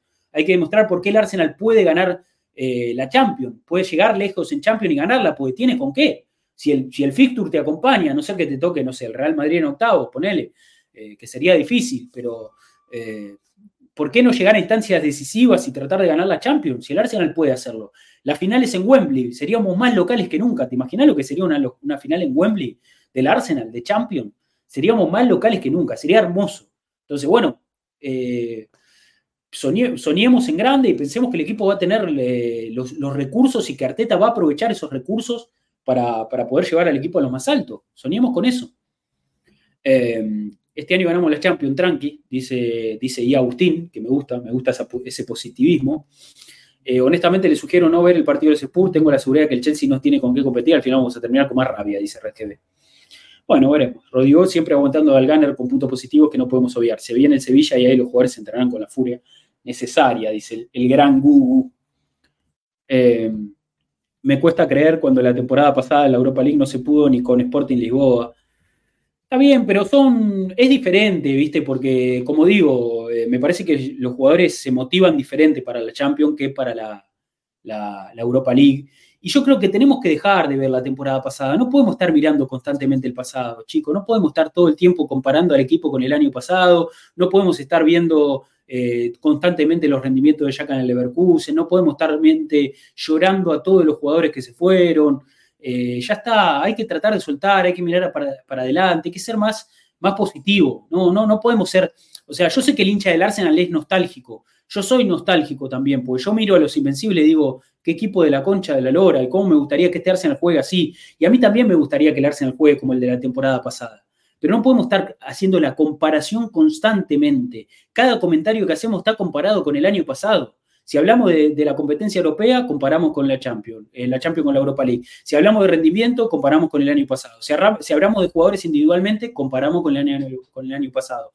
Lo del año pasado fue hermoso, hermoso. Yo tengo esa, camiseta ahí que del año pasado y, por más que el Arsenal no ganó la Champions, esa camiseta me recuerda a lo feliz que fue la temporada pasada. Y está firmada por Arteta y me recuerda momentos divinos, divinos, hermosos. Yo fui uno de los tipos más felices del mundo el año pasado, viendo jugar al Arsenal. Era cada sábado un ritual divino, sentarse, tener el mate ahí, mirar al Arsenal era hermoso. Bailábamos a todos los equipos. Me acuerdo un partido de visitante con Brentford que corrían atrás de la pelota ellos. Y nosotros, era un recital, un concierto total. Le hicimos un gol al Fulham saliendo de abajo, que fue un escándalo. Eh, y tuvimos media hora en Anfield, que parecía que éramos el mejor equipo de la historia. O sea, esa media hora en Anfield éramos una sinfónica, una sinfónica total. Eh, pero ya está, chicos, ya está. No podemos estar constantemente mirando para atrás eh, lo que pasó ya pasó, hay que tratar de, mirar hacia adelante. Es como la comparación eterna de Messi y Maradona, dice Enciu. Eh, claro, ya está, ya está. Tenemos que pensar en que va a venir lo mejor. Tenemos que pensar que va a venir lo mejor, chicos. No podemos estar constantemente mirando hacia atrás. O sea, sí hay que mirar hacia atrás, sí hay que ser nostálgicos, recordar las cosas lindas que vivimos, eh, pero no, poner eso como vara, porque ya es un equipo completamente diferente. Y yo creo que Arsenal subió su piso competitivo, que me parece que ahí está el verdadero análisis. Hoy el Arsenal es un equipo que compite mejor, que tiene jugadores mucho más constituidos, que tiene mucho más recursos. Es cuestión de hacer esos recursos funcionar y de encontrar, eh, de encontrar mejores posibilidades para que el equipo tenga una mejor estructura, para que el equipo renda mejor, para que haya mejores sociedades hay que, hay que trabajar en eso y yo no dudo, pero no, pero no dudo, pongo las dos pelotas arriba de la mesa, que Arteta labura todos los putos días para eso, boludo. Alguna, a, ver, yo creo que, que, que la pregunta es obvia, pero ¿alguna tiene duda de que Arteta y el cuerpo técnico trabajan 24/7 para tratar de que el equipo juegue mejor? O sea, ¿alguna, ¿alguno tiene dudas de que Arteta está intentando que el equipo juegue mejor?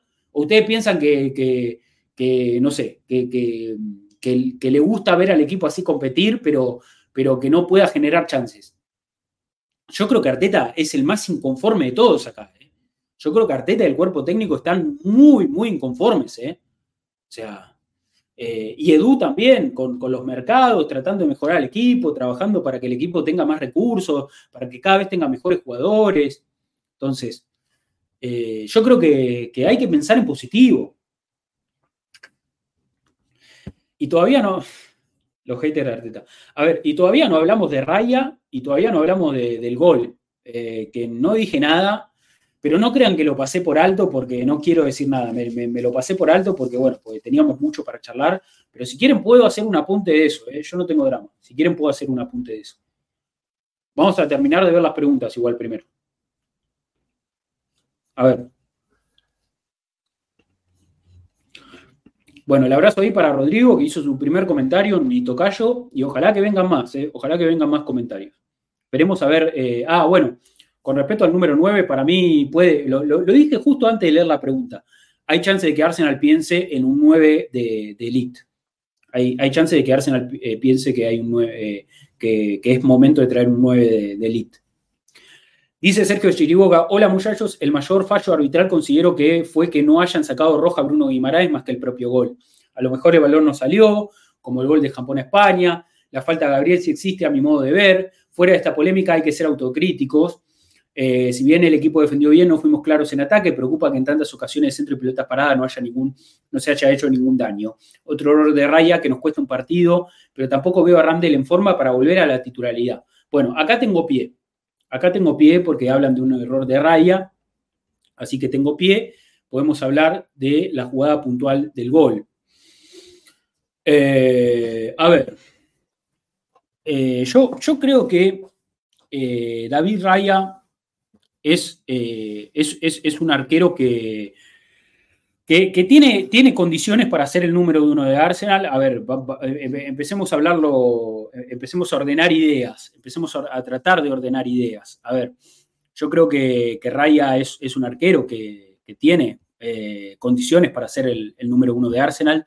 No, no, no pienso lo contrario, no, no, no pienso que le, quede grande el arco, ni mucho menos. Me parece que que, las tiene. Eh, como dijimos acá, me parece que es un, arquero que destaca eh, por, su juego de pies. Me parece que eh, eso es de las cosas más, más positivas que, tiene. no se siente nunca presionado. me parece que, bueno, que le da mucha funcionalidad al equipo en ese sentido. yo creo que, a ver, la posición de, arquero, eh, lógicamente uno lo que pretende un arquero es que ataje, ¿no? De que, sea bueno abajo de los palos y, que, ataje. Eh, pero yo creo que el Arsenal eh, necesita un arquero que más allá de lo que pueda garantizar abajo de los palos, a ver, siendo, siendo un equipo al que no le patean tanto y al que, al que, al que tiene más eh, o sea, y siendo un equipo el que, tiene más la pelota que el contrario, porque Arsenal tiene mucho más la pelota que el contrario generalmente, eh, hablamos, no, no hablo puntualmente del partido de Newcastle, eh, hablo de, lo que es Arsenal como equipo. Es un equipo que siempre va a tener el protagonismo y hablo de, un, de lo que es lo común para el total de los partidos de la temporada. O sea, en promedio, vos vas a ser un equipo que tenga más la pelota a que no la tenga. Entonces, para eso, para mí vos necesitas un arquero que tenga un juego de pies de elite. O sea, vos necesitas un arquero que mentalmente esté preparado para que lo presionen, para tener la pelota en los pies y para dársela a un compañero, eh, para arriesgar un pase largo, para arriesgar un pase entre líneas. Vos lo necesitas, porque como equipo vos necesitas generar ventajas desde ese lugar.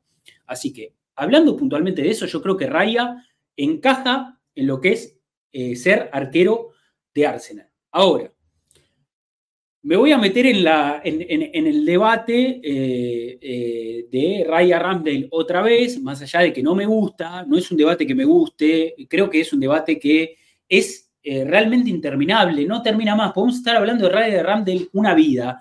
Y, a ver, yo creo que, que, creo que si yo prendiera stream todos los días, tendría todos los días algo distinto para decir de Raya Ramdale. Seguro, seguro. y yo creo que ustedes también lo saben. Así que es un debate interminable. Pero bueno, me parece que eh, Randall, eh, a nivel estadístico, a nivel, a nivel métricas, no ofrece tanta seguridad como, como pensamos. Me parece que no es un arquero tan... Eh, sí que es un arquero más rápido, que achica más rápido, que tapa mejor los mano a mano. Me parece que en eso es mucho más solvente que Raya. Abajo de los palos me parece que están parejos. Me parece que los dos tienen sus errores, tienen sus aciertos. Me parece que en ese sentido no hay mucha diferencia entre uno y otro. Pero bueno, a ver, yo creo que la razón por la que Raya es titular en Arsenal básicamente es porque desde lo estadístico no es un mal arquero, no es que ataja mal, no es que es un mal arquero, o sea, eh, es un arquero que responde, sobre todo cortando centros, a ver, que es algo que, que el Arsenal lo puede complicar mucho, teniendo en cuenta que, como digo, es un equipo que mayormente tiene más la pelota que el rival. Entonces, en ese sentido a vos te pueden complicar mucho, pero creo que Raya lo resuelve bien. Entonces, abajo de los palos es medianamente bueno. Corta bien los centros. Con los pies es excepcional. Se puede equivocar en alguna que otra, en alguna que otra entrega, pero vos sabés que te genera ventajas. Vos sabés que genera ventajas. Entonces, en ese sentido, para mí, es totalmente normal y totalmente lógico que el, arquero, que el arquero titular sea Raya. Y yo ya no lo voy a explicar más. O sea, creo que la titularidad de Raya es indiscutible a este punto. Porque me parece que también el otro día, cuando entró Ramdale, quedó demostrado que Ramdale tampoco es tan seguro como pensamos. No tuvo una buena tarde, tampoco lo, lo vamos a juzgar por una tarde mala, pero yo creo que a veces lo endiosamos a Ramdale y lo ponderamos por todo, por, por, muchos buenos momentos que nos dio, obviamente, y lo vuelvo a señalar, la gloriosa temporada pasada, la temporada pasada que nos tiene eh, cegados, nos tiene totalmente cegados. Eh, bueno, Ramdale es parte de eso, entonces lógicamente que todo el mundo va a pensar que es mejor que Raya, lógicamente. Yo creo que no hay tanta diferencia entre uno y otro, acabo de explicar, acabo de explicar cuáles son las diferencias puntuales y por qué Raya tiene bien ganado el puesto de titular. Lo acabo de explicar y no lo voy a explicar más. Voy a tratar de no explicarlo más, porque me sigo metiendo en este debate constantemente. A ver, lo que yo dije el otro día, lo dije el miércoles pasado y lo vuelvo a repetir. Lo que me parece que hay que apuntar, o lo, que sería lo mejor, es que tanto Ramdale como Raya, entre los dos, crezcan, hagan una, una disputa muy natural del puesto y se motiven ambos a una competencia sana y Raya pase a ser un mejor arquero con los pies y, eh, perdón, Ramdale pase a ser un mejor arquero con los pies, que Raya pase a ser un mejor arquero achicando en los mano a mano y que cada uno pueda nutrirse de las virtudes del otro para ser mejor. Me parece que eso sería a lo que tenemos que apuntar, ¿no? Eh, lo que dice Red GB acá es normal, dice lo que pasa es que eh, hay nostalgia porque Rambo fue fundamental en la reconstrucción de este equipo, en un Arsenal que necesitaba un arquero eh, protagonista y me parece que la temporada pasada, como digo, nos deja a todos muy nostálgicos con el aspecto arquero. Pero yo sostengo que Raya no, eh, o sea, no, no, no, no, tiene el, puesto, no, no, es que el puesto le queda grande. Para mí Raya está bien que sea el arquero de, Arsenal. Después, eh, quizás a futuro puede ser uno de los mejores arqueros de Europa, mejora y capaz le, antes, eh, o sea, capaz le termina sacando el puesto a Raya, eh, no sé, al final de temporada o la temporada que viene. O sea, esto es muy dinámico y puede cambiar partido a partido y puede ir mutando con el correr de la temporada. Así que yo no, yo no voy a hacer sentencias. Para mí está bien que ahora Raya sea el arquero titular. No digo que es el arquero titular inamovible, eh, para nada. Pueden rotar más, puede ser lo que ustedes quieran. Eso es lo que ustedes quieran. Eh, pero el Arsenal, la verdad que necesitaba ya mismo un arquero que sea muy fiable con los pies. Y Ramdale no lo estaba ofreciendo, Raya lo ofrece, así que tiene sentido su titularidad. Después, con respecto al gol que le hacen a Raya, el gol que le hacen ante Newcastle, a ver, yo creo que Ben White tampoco salió a apretar mucho al que avanzó con pelota para tirar el centro, que ahora creo que fue Willock. Eh, yo creo que, ahí tanto Jorginho como White dudaron mucho, dudaron mucho y no salieron a apretar. Y bueno, la verdad que eh, eh, se dieron mucho terreno y, tuvo Willock mucha comodidad para tirar el centro. Y con respecto a Raya, que ustedes eh, lo tildan básicamente de, enano. Ustedes dicen que Raya le faltan 10 centímetros.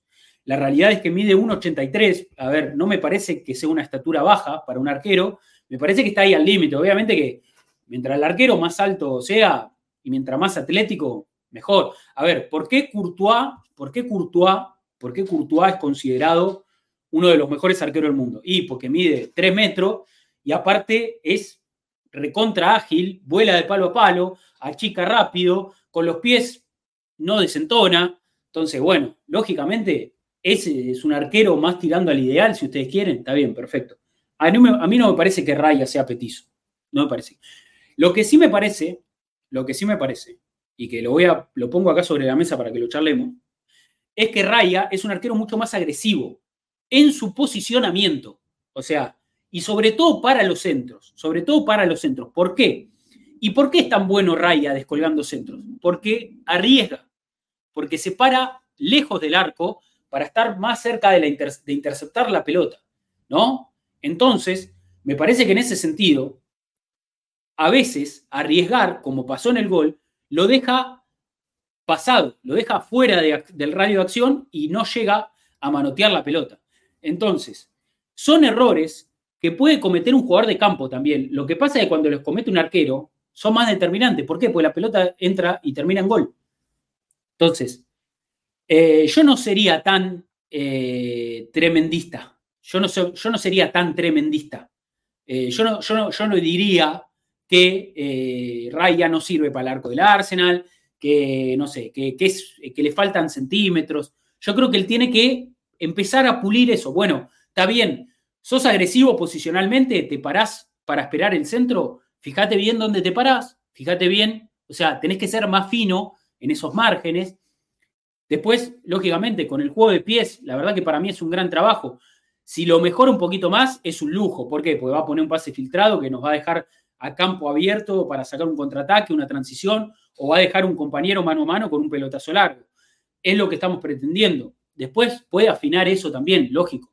Pero me parece que yo creo que eh, no, no, es tan, no, hay tanto caos como todos piensan. Obviamente las derrotas duelen, invitan a hacer análisis mucho más negativos, lógico, pero yo confío en Raya, ¿eh? yo sigo confiando en Raya. Como confío en Ramdel también, cuando le toque atajar voy a confiar en Ramdel y voy a, voy a esperar que mis arqueros hagan su mejor rendimiento posible. Después si se mandan una cagada, eh, a ver, todos nos equivocamos y lógicamente que nadie quiere que los arqueros se equivoquen porque la pelota termina dentro y es gol. Pero pasa, chicos, pasa. Eh, así que nada, tengamos paciencia, no seamos, no seamos mala leche, no seamos, eh, no, no, no tiremos mala onda, no, no, no, no critiquemos por criticar, pensemos bien en, en lo que sucede, ¿no? muchas ocasiones lo veo mal posicionado. Bueno, puede pasar, sí, puede pasar. Son cosas a pulir, a mejorar. Eh, yo creo que, a ver, eh, también a Raya lo que le puede estar pasando es que, a ver, Raya capaz en Brentford eh, tenía otra dinámica de juego a la que tiene en Arsenal. El Arsenal te lleva muchísimo menos, tenés que estar más concentrado. Esto lo hablamos antes de que Raya pase a ser el arquero titular de, del Arsenal. a ver, qué sé yo. Bueno, vamos a. ¿Nos queda alguna pregunta más? Sí, nos quedaba alguna pregunta. Eh, después de hablar del tema eh, Raya Ramdel, por enésima vez. Nos comenta ahí Luciano, dice: Buenas chicos, ya me aburre que todas las eh, semanas existan polémicas arbitrales en la mejor liga del mundo. Son una vergüenza los árbitros, pero sacando eso de lado, creo que a este equipo le falta creatividad en ataque y en Ketia no sirve para estos partidos. Bueno, perfecto. el, el mercadito dice: Hasta hace unos años miraba mucha Premier desde el año pasado solo miro al Arsenal, salvo si viene algún hijo mío y pone otro partido. Ya esos arbitrajes me están sacando las ganas de ver a los Gunners. No puede ser que sea tan evidente el manejo, el manejo de los resultados, dice él. Bien. Y George ahí que cita, que, cita un tuit que dice que Arsenal recibió dos disculpas eh, de la liga en partidos perdidos, perdió cinco puntos. Eh, dice, no, no se estaba jugando mal, se tenía el juego ahí y el gol comprometió todo. Newcastle se encerró con miedo por completo después del gol. No merecimos ganar, pero tampoco perder. Dice, yo lo voy a dejar esto aquí. Bueno, bien, buen, buen mensaje ahí también de George. Eh, me parece que, esa frase es un poco la, la que resume ¿no? este partido del Arsenal. No merecimos ganar, tampoco merecimos, tampoco merecimos perder. ¿eh? No merecimos ganar, tampoco merecimos perder. Y bueno, ahora va a haber que, va a haber que jugar contra Sevilla en la Champions. Eh, esta tarde se completa la fecha de Premier con Tottenham Chelsea y vamos a ver qué pasa. Esto sigue. We move, che, we move. Esto sigue, esto sigue. Así que veremos qué, qué más tenemos. Qué más tenemos para, para, ofrecer eh, en, este, en este espacio también, ¿no? Eh, con respecto a, los partidos del Arsenal. Yo creo que el miércoles va a haber postpartido, yo creo que muy, muy probablemente el miércoles haya postpartido, y después vemos si pegamos ahí mismo un, un stream con, con Gambetta la Torre para charlar un poquito del equipo y de, y de su viaje a Brasil, ¿por qué no? Y de André y de todo lo que ustedes quieran, de fútbol en general, o si lo dejamos para el jueves. Eso, eso lo, va, lo va a definir Diego Voy a hablar con él hoy mismo. Eh, dice Paola que tiene una pregunta. A ver, escucho. Diga, Paola, soy todo ojos. Lo leo. Lo leo. Em, mientras tanto, bueno, les agradezco a, los que, a los que em, eh, sumaron suscripciones. El Google sumó dos suscripciones. Y a todos, eh, a los que nos siguen, estamos a nada de los 2000, boludo. Somos 8, 8 nada más no hay ocho personas acá que no nos sigan para, poder llegar a los 2000 hoy. Por favor, se los pido.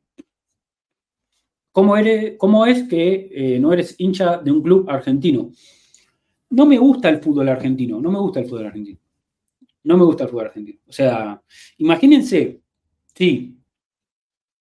Eh, a ver, imagínense lo, dolido, lo golpeado que estoy hoy, lo habrán notado en, el, ritmo que le puse al stream. La verdad que me está costando mucho hacer el stream. O sea, llevamos dos horas, pero me está costando mucho estar acá.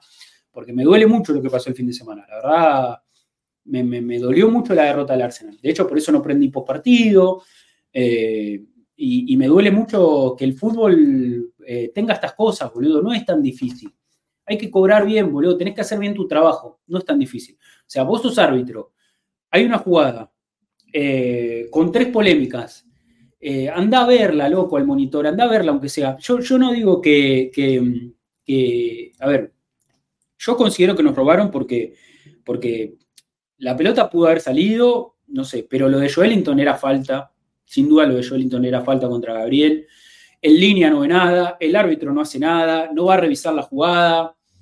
Eh, y después, bueno, Bruno se tendría que haber ido expulsado. Entonces, cuando veo estas cosas en el fútbol, posta me afectan mucho, boludo, me duele un montón. Y en el fútbol argentino pasan todo el tiempo. Y, en el ascenso del fútbol argentino es peor. Y, eliminan los descensos en, un mismo campeonato. Eh, o sea, ya me parece un nivel eh, totalmente burdo de lo que es eh, la corrupción en el fútbol o de lo que es el manejo de intereses. O ya, ya me parece que el juego, el juego en sí mismo, perdió mucho protagonismo. Entonces, no puedo ser hincha de un club argentino porque no, porque no me gusta el fútbol argentino. No, me, no lo puedo ver. O sea, no podría haber fútbol argentino. Por lo menos la Premier League, la verdad que es una liga que se deja ver. Eh, la verdad que es una liga que, es bastante atractiva. Más allá después de, de, que nos robaron nosotros, le roban a todos los equipos.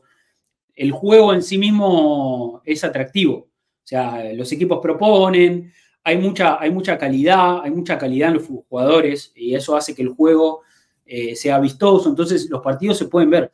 Yo los partidos del fútbol argentino realmente no los puedo ver. Ese es el problema. Entonces no, no me interesa ser hincha de un club argentino porque no, no puedo ver el fútbol argentino.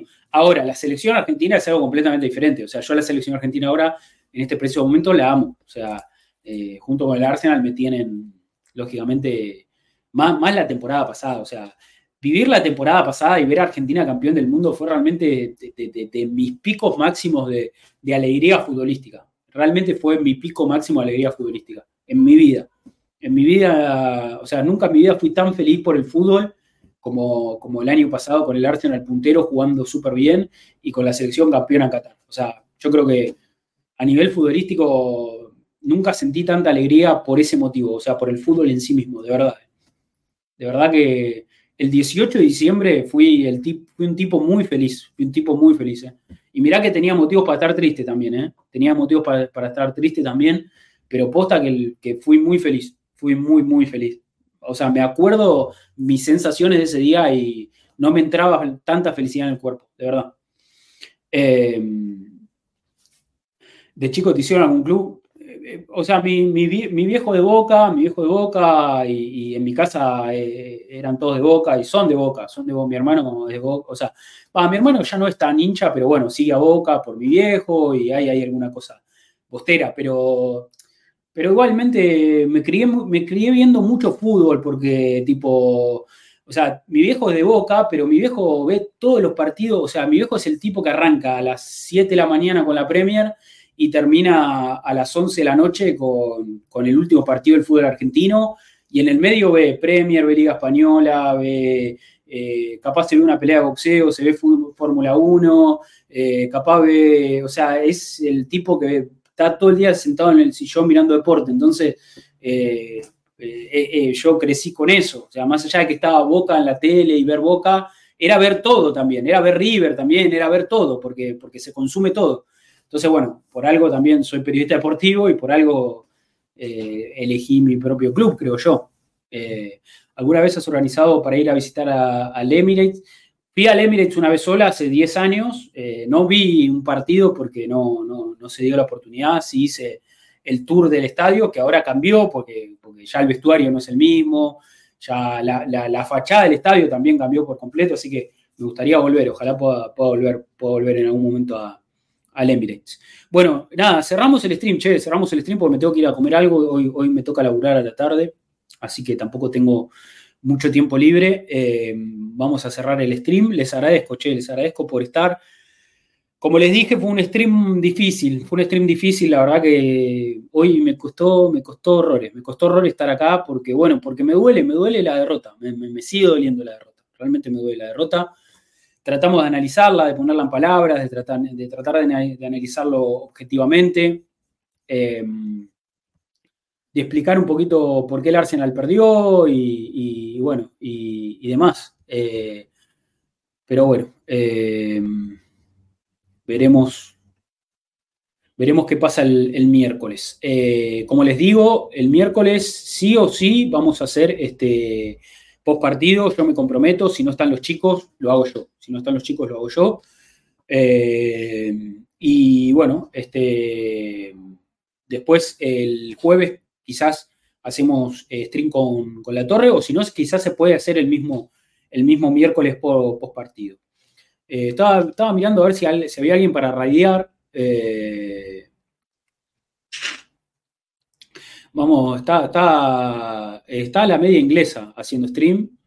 Eh, no sé, los bancan a los, de, a los de la media inglesa, son medio anti-Arsenal, ¿no? Los muchachos son como medio anti-Arsenal. Dice Paula, yo estaba tan eh, furiosa que si estaba en Londres mataba al árbitro con mis propias manos. Ah, no, no, la verdad que, duele, duele mucho. No, dice Paula, no, no, no, no, bueno, no, no, no, no los dejamos con la media inglesa. Después tengo algunas eh, personas, a ver, no, no, bueno, no, no sé si estamos para hacer raid de nada.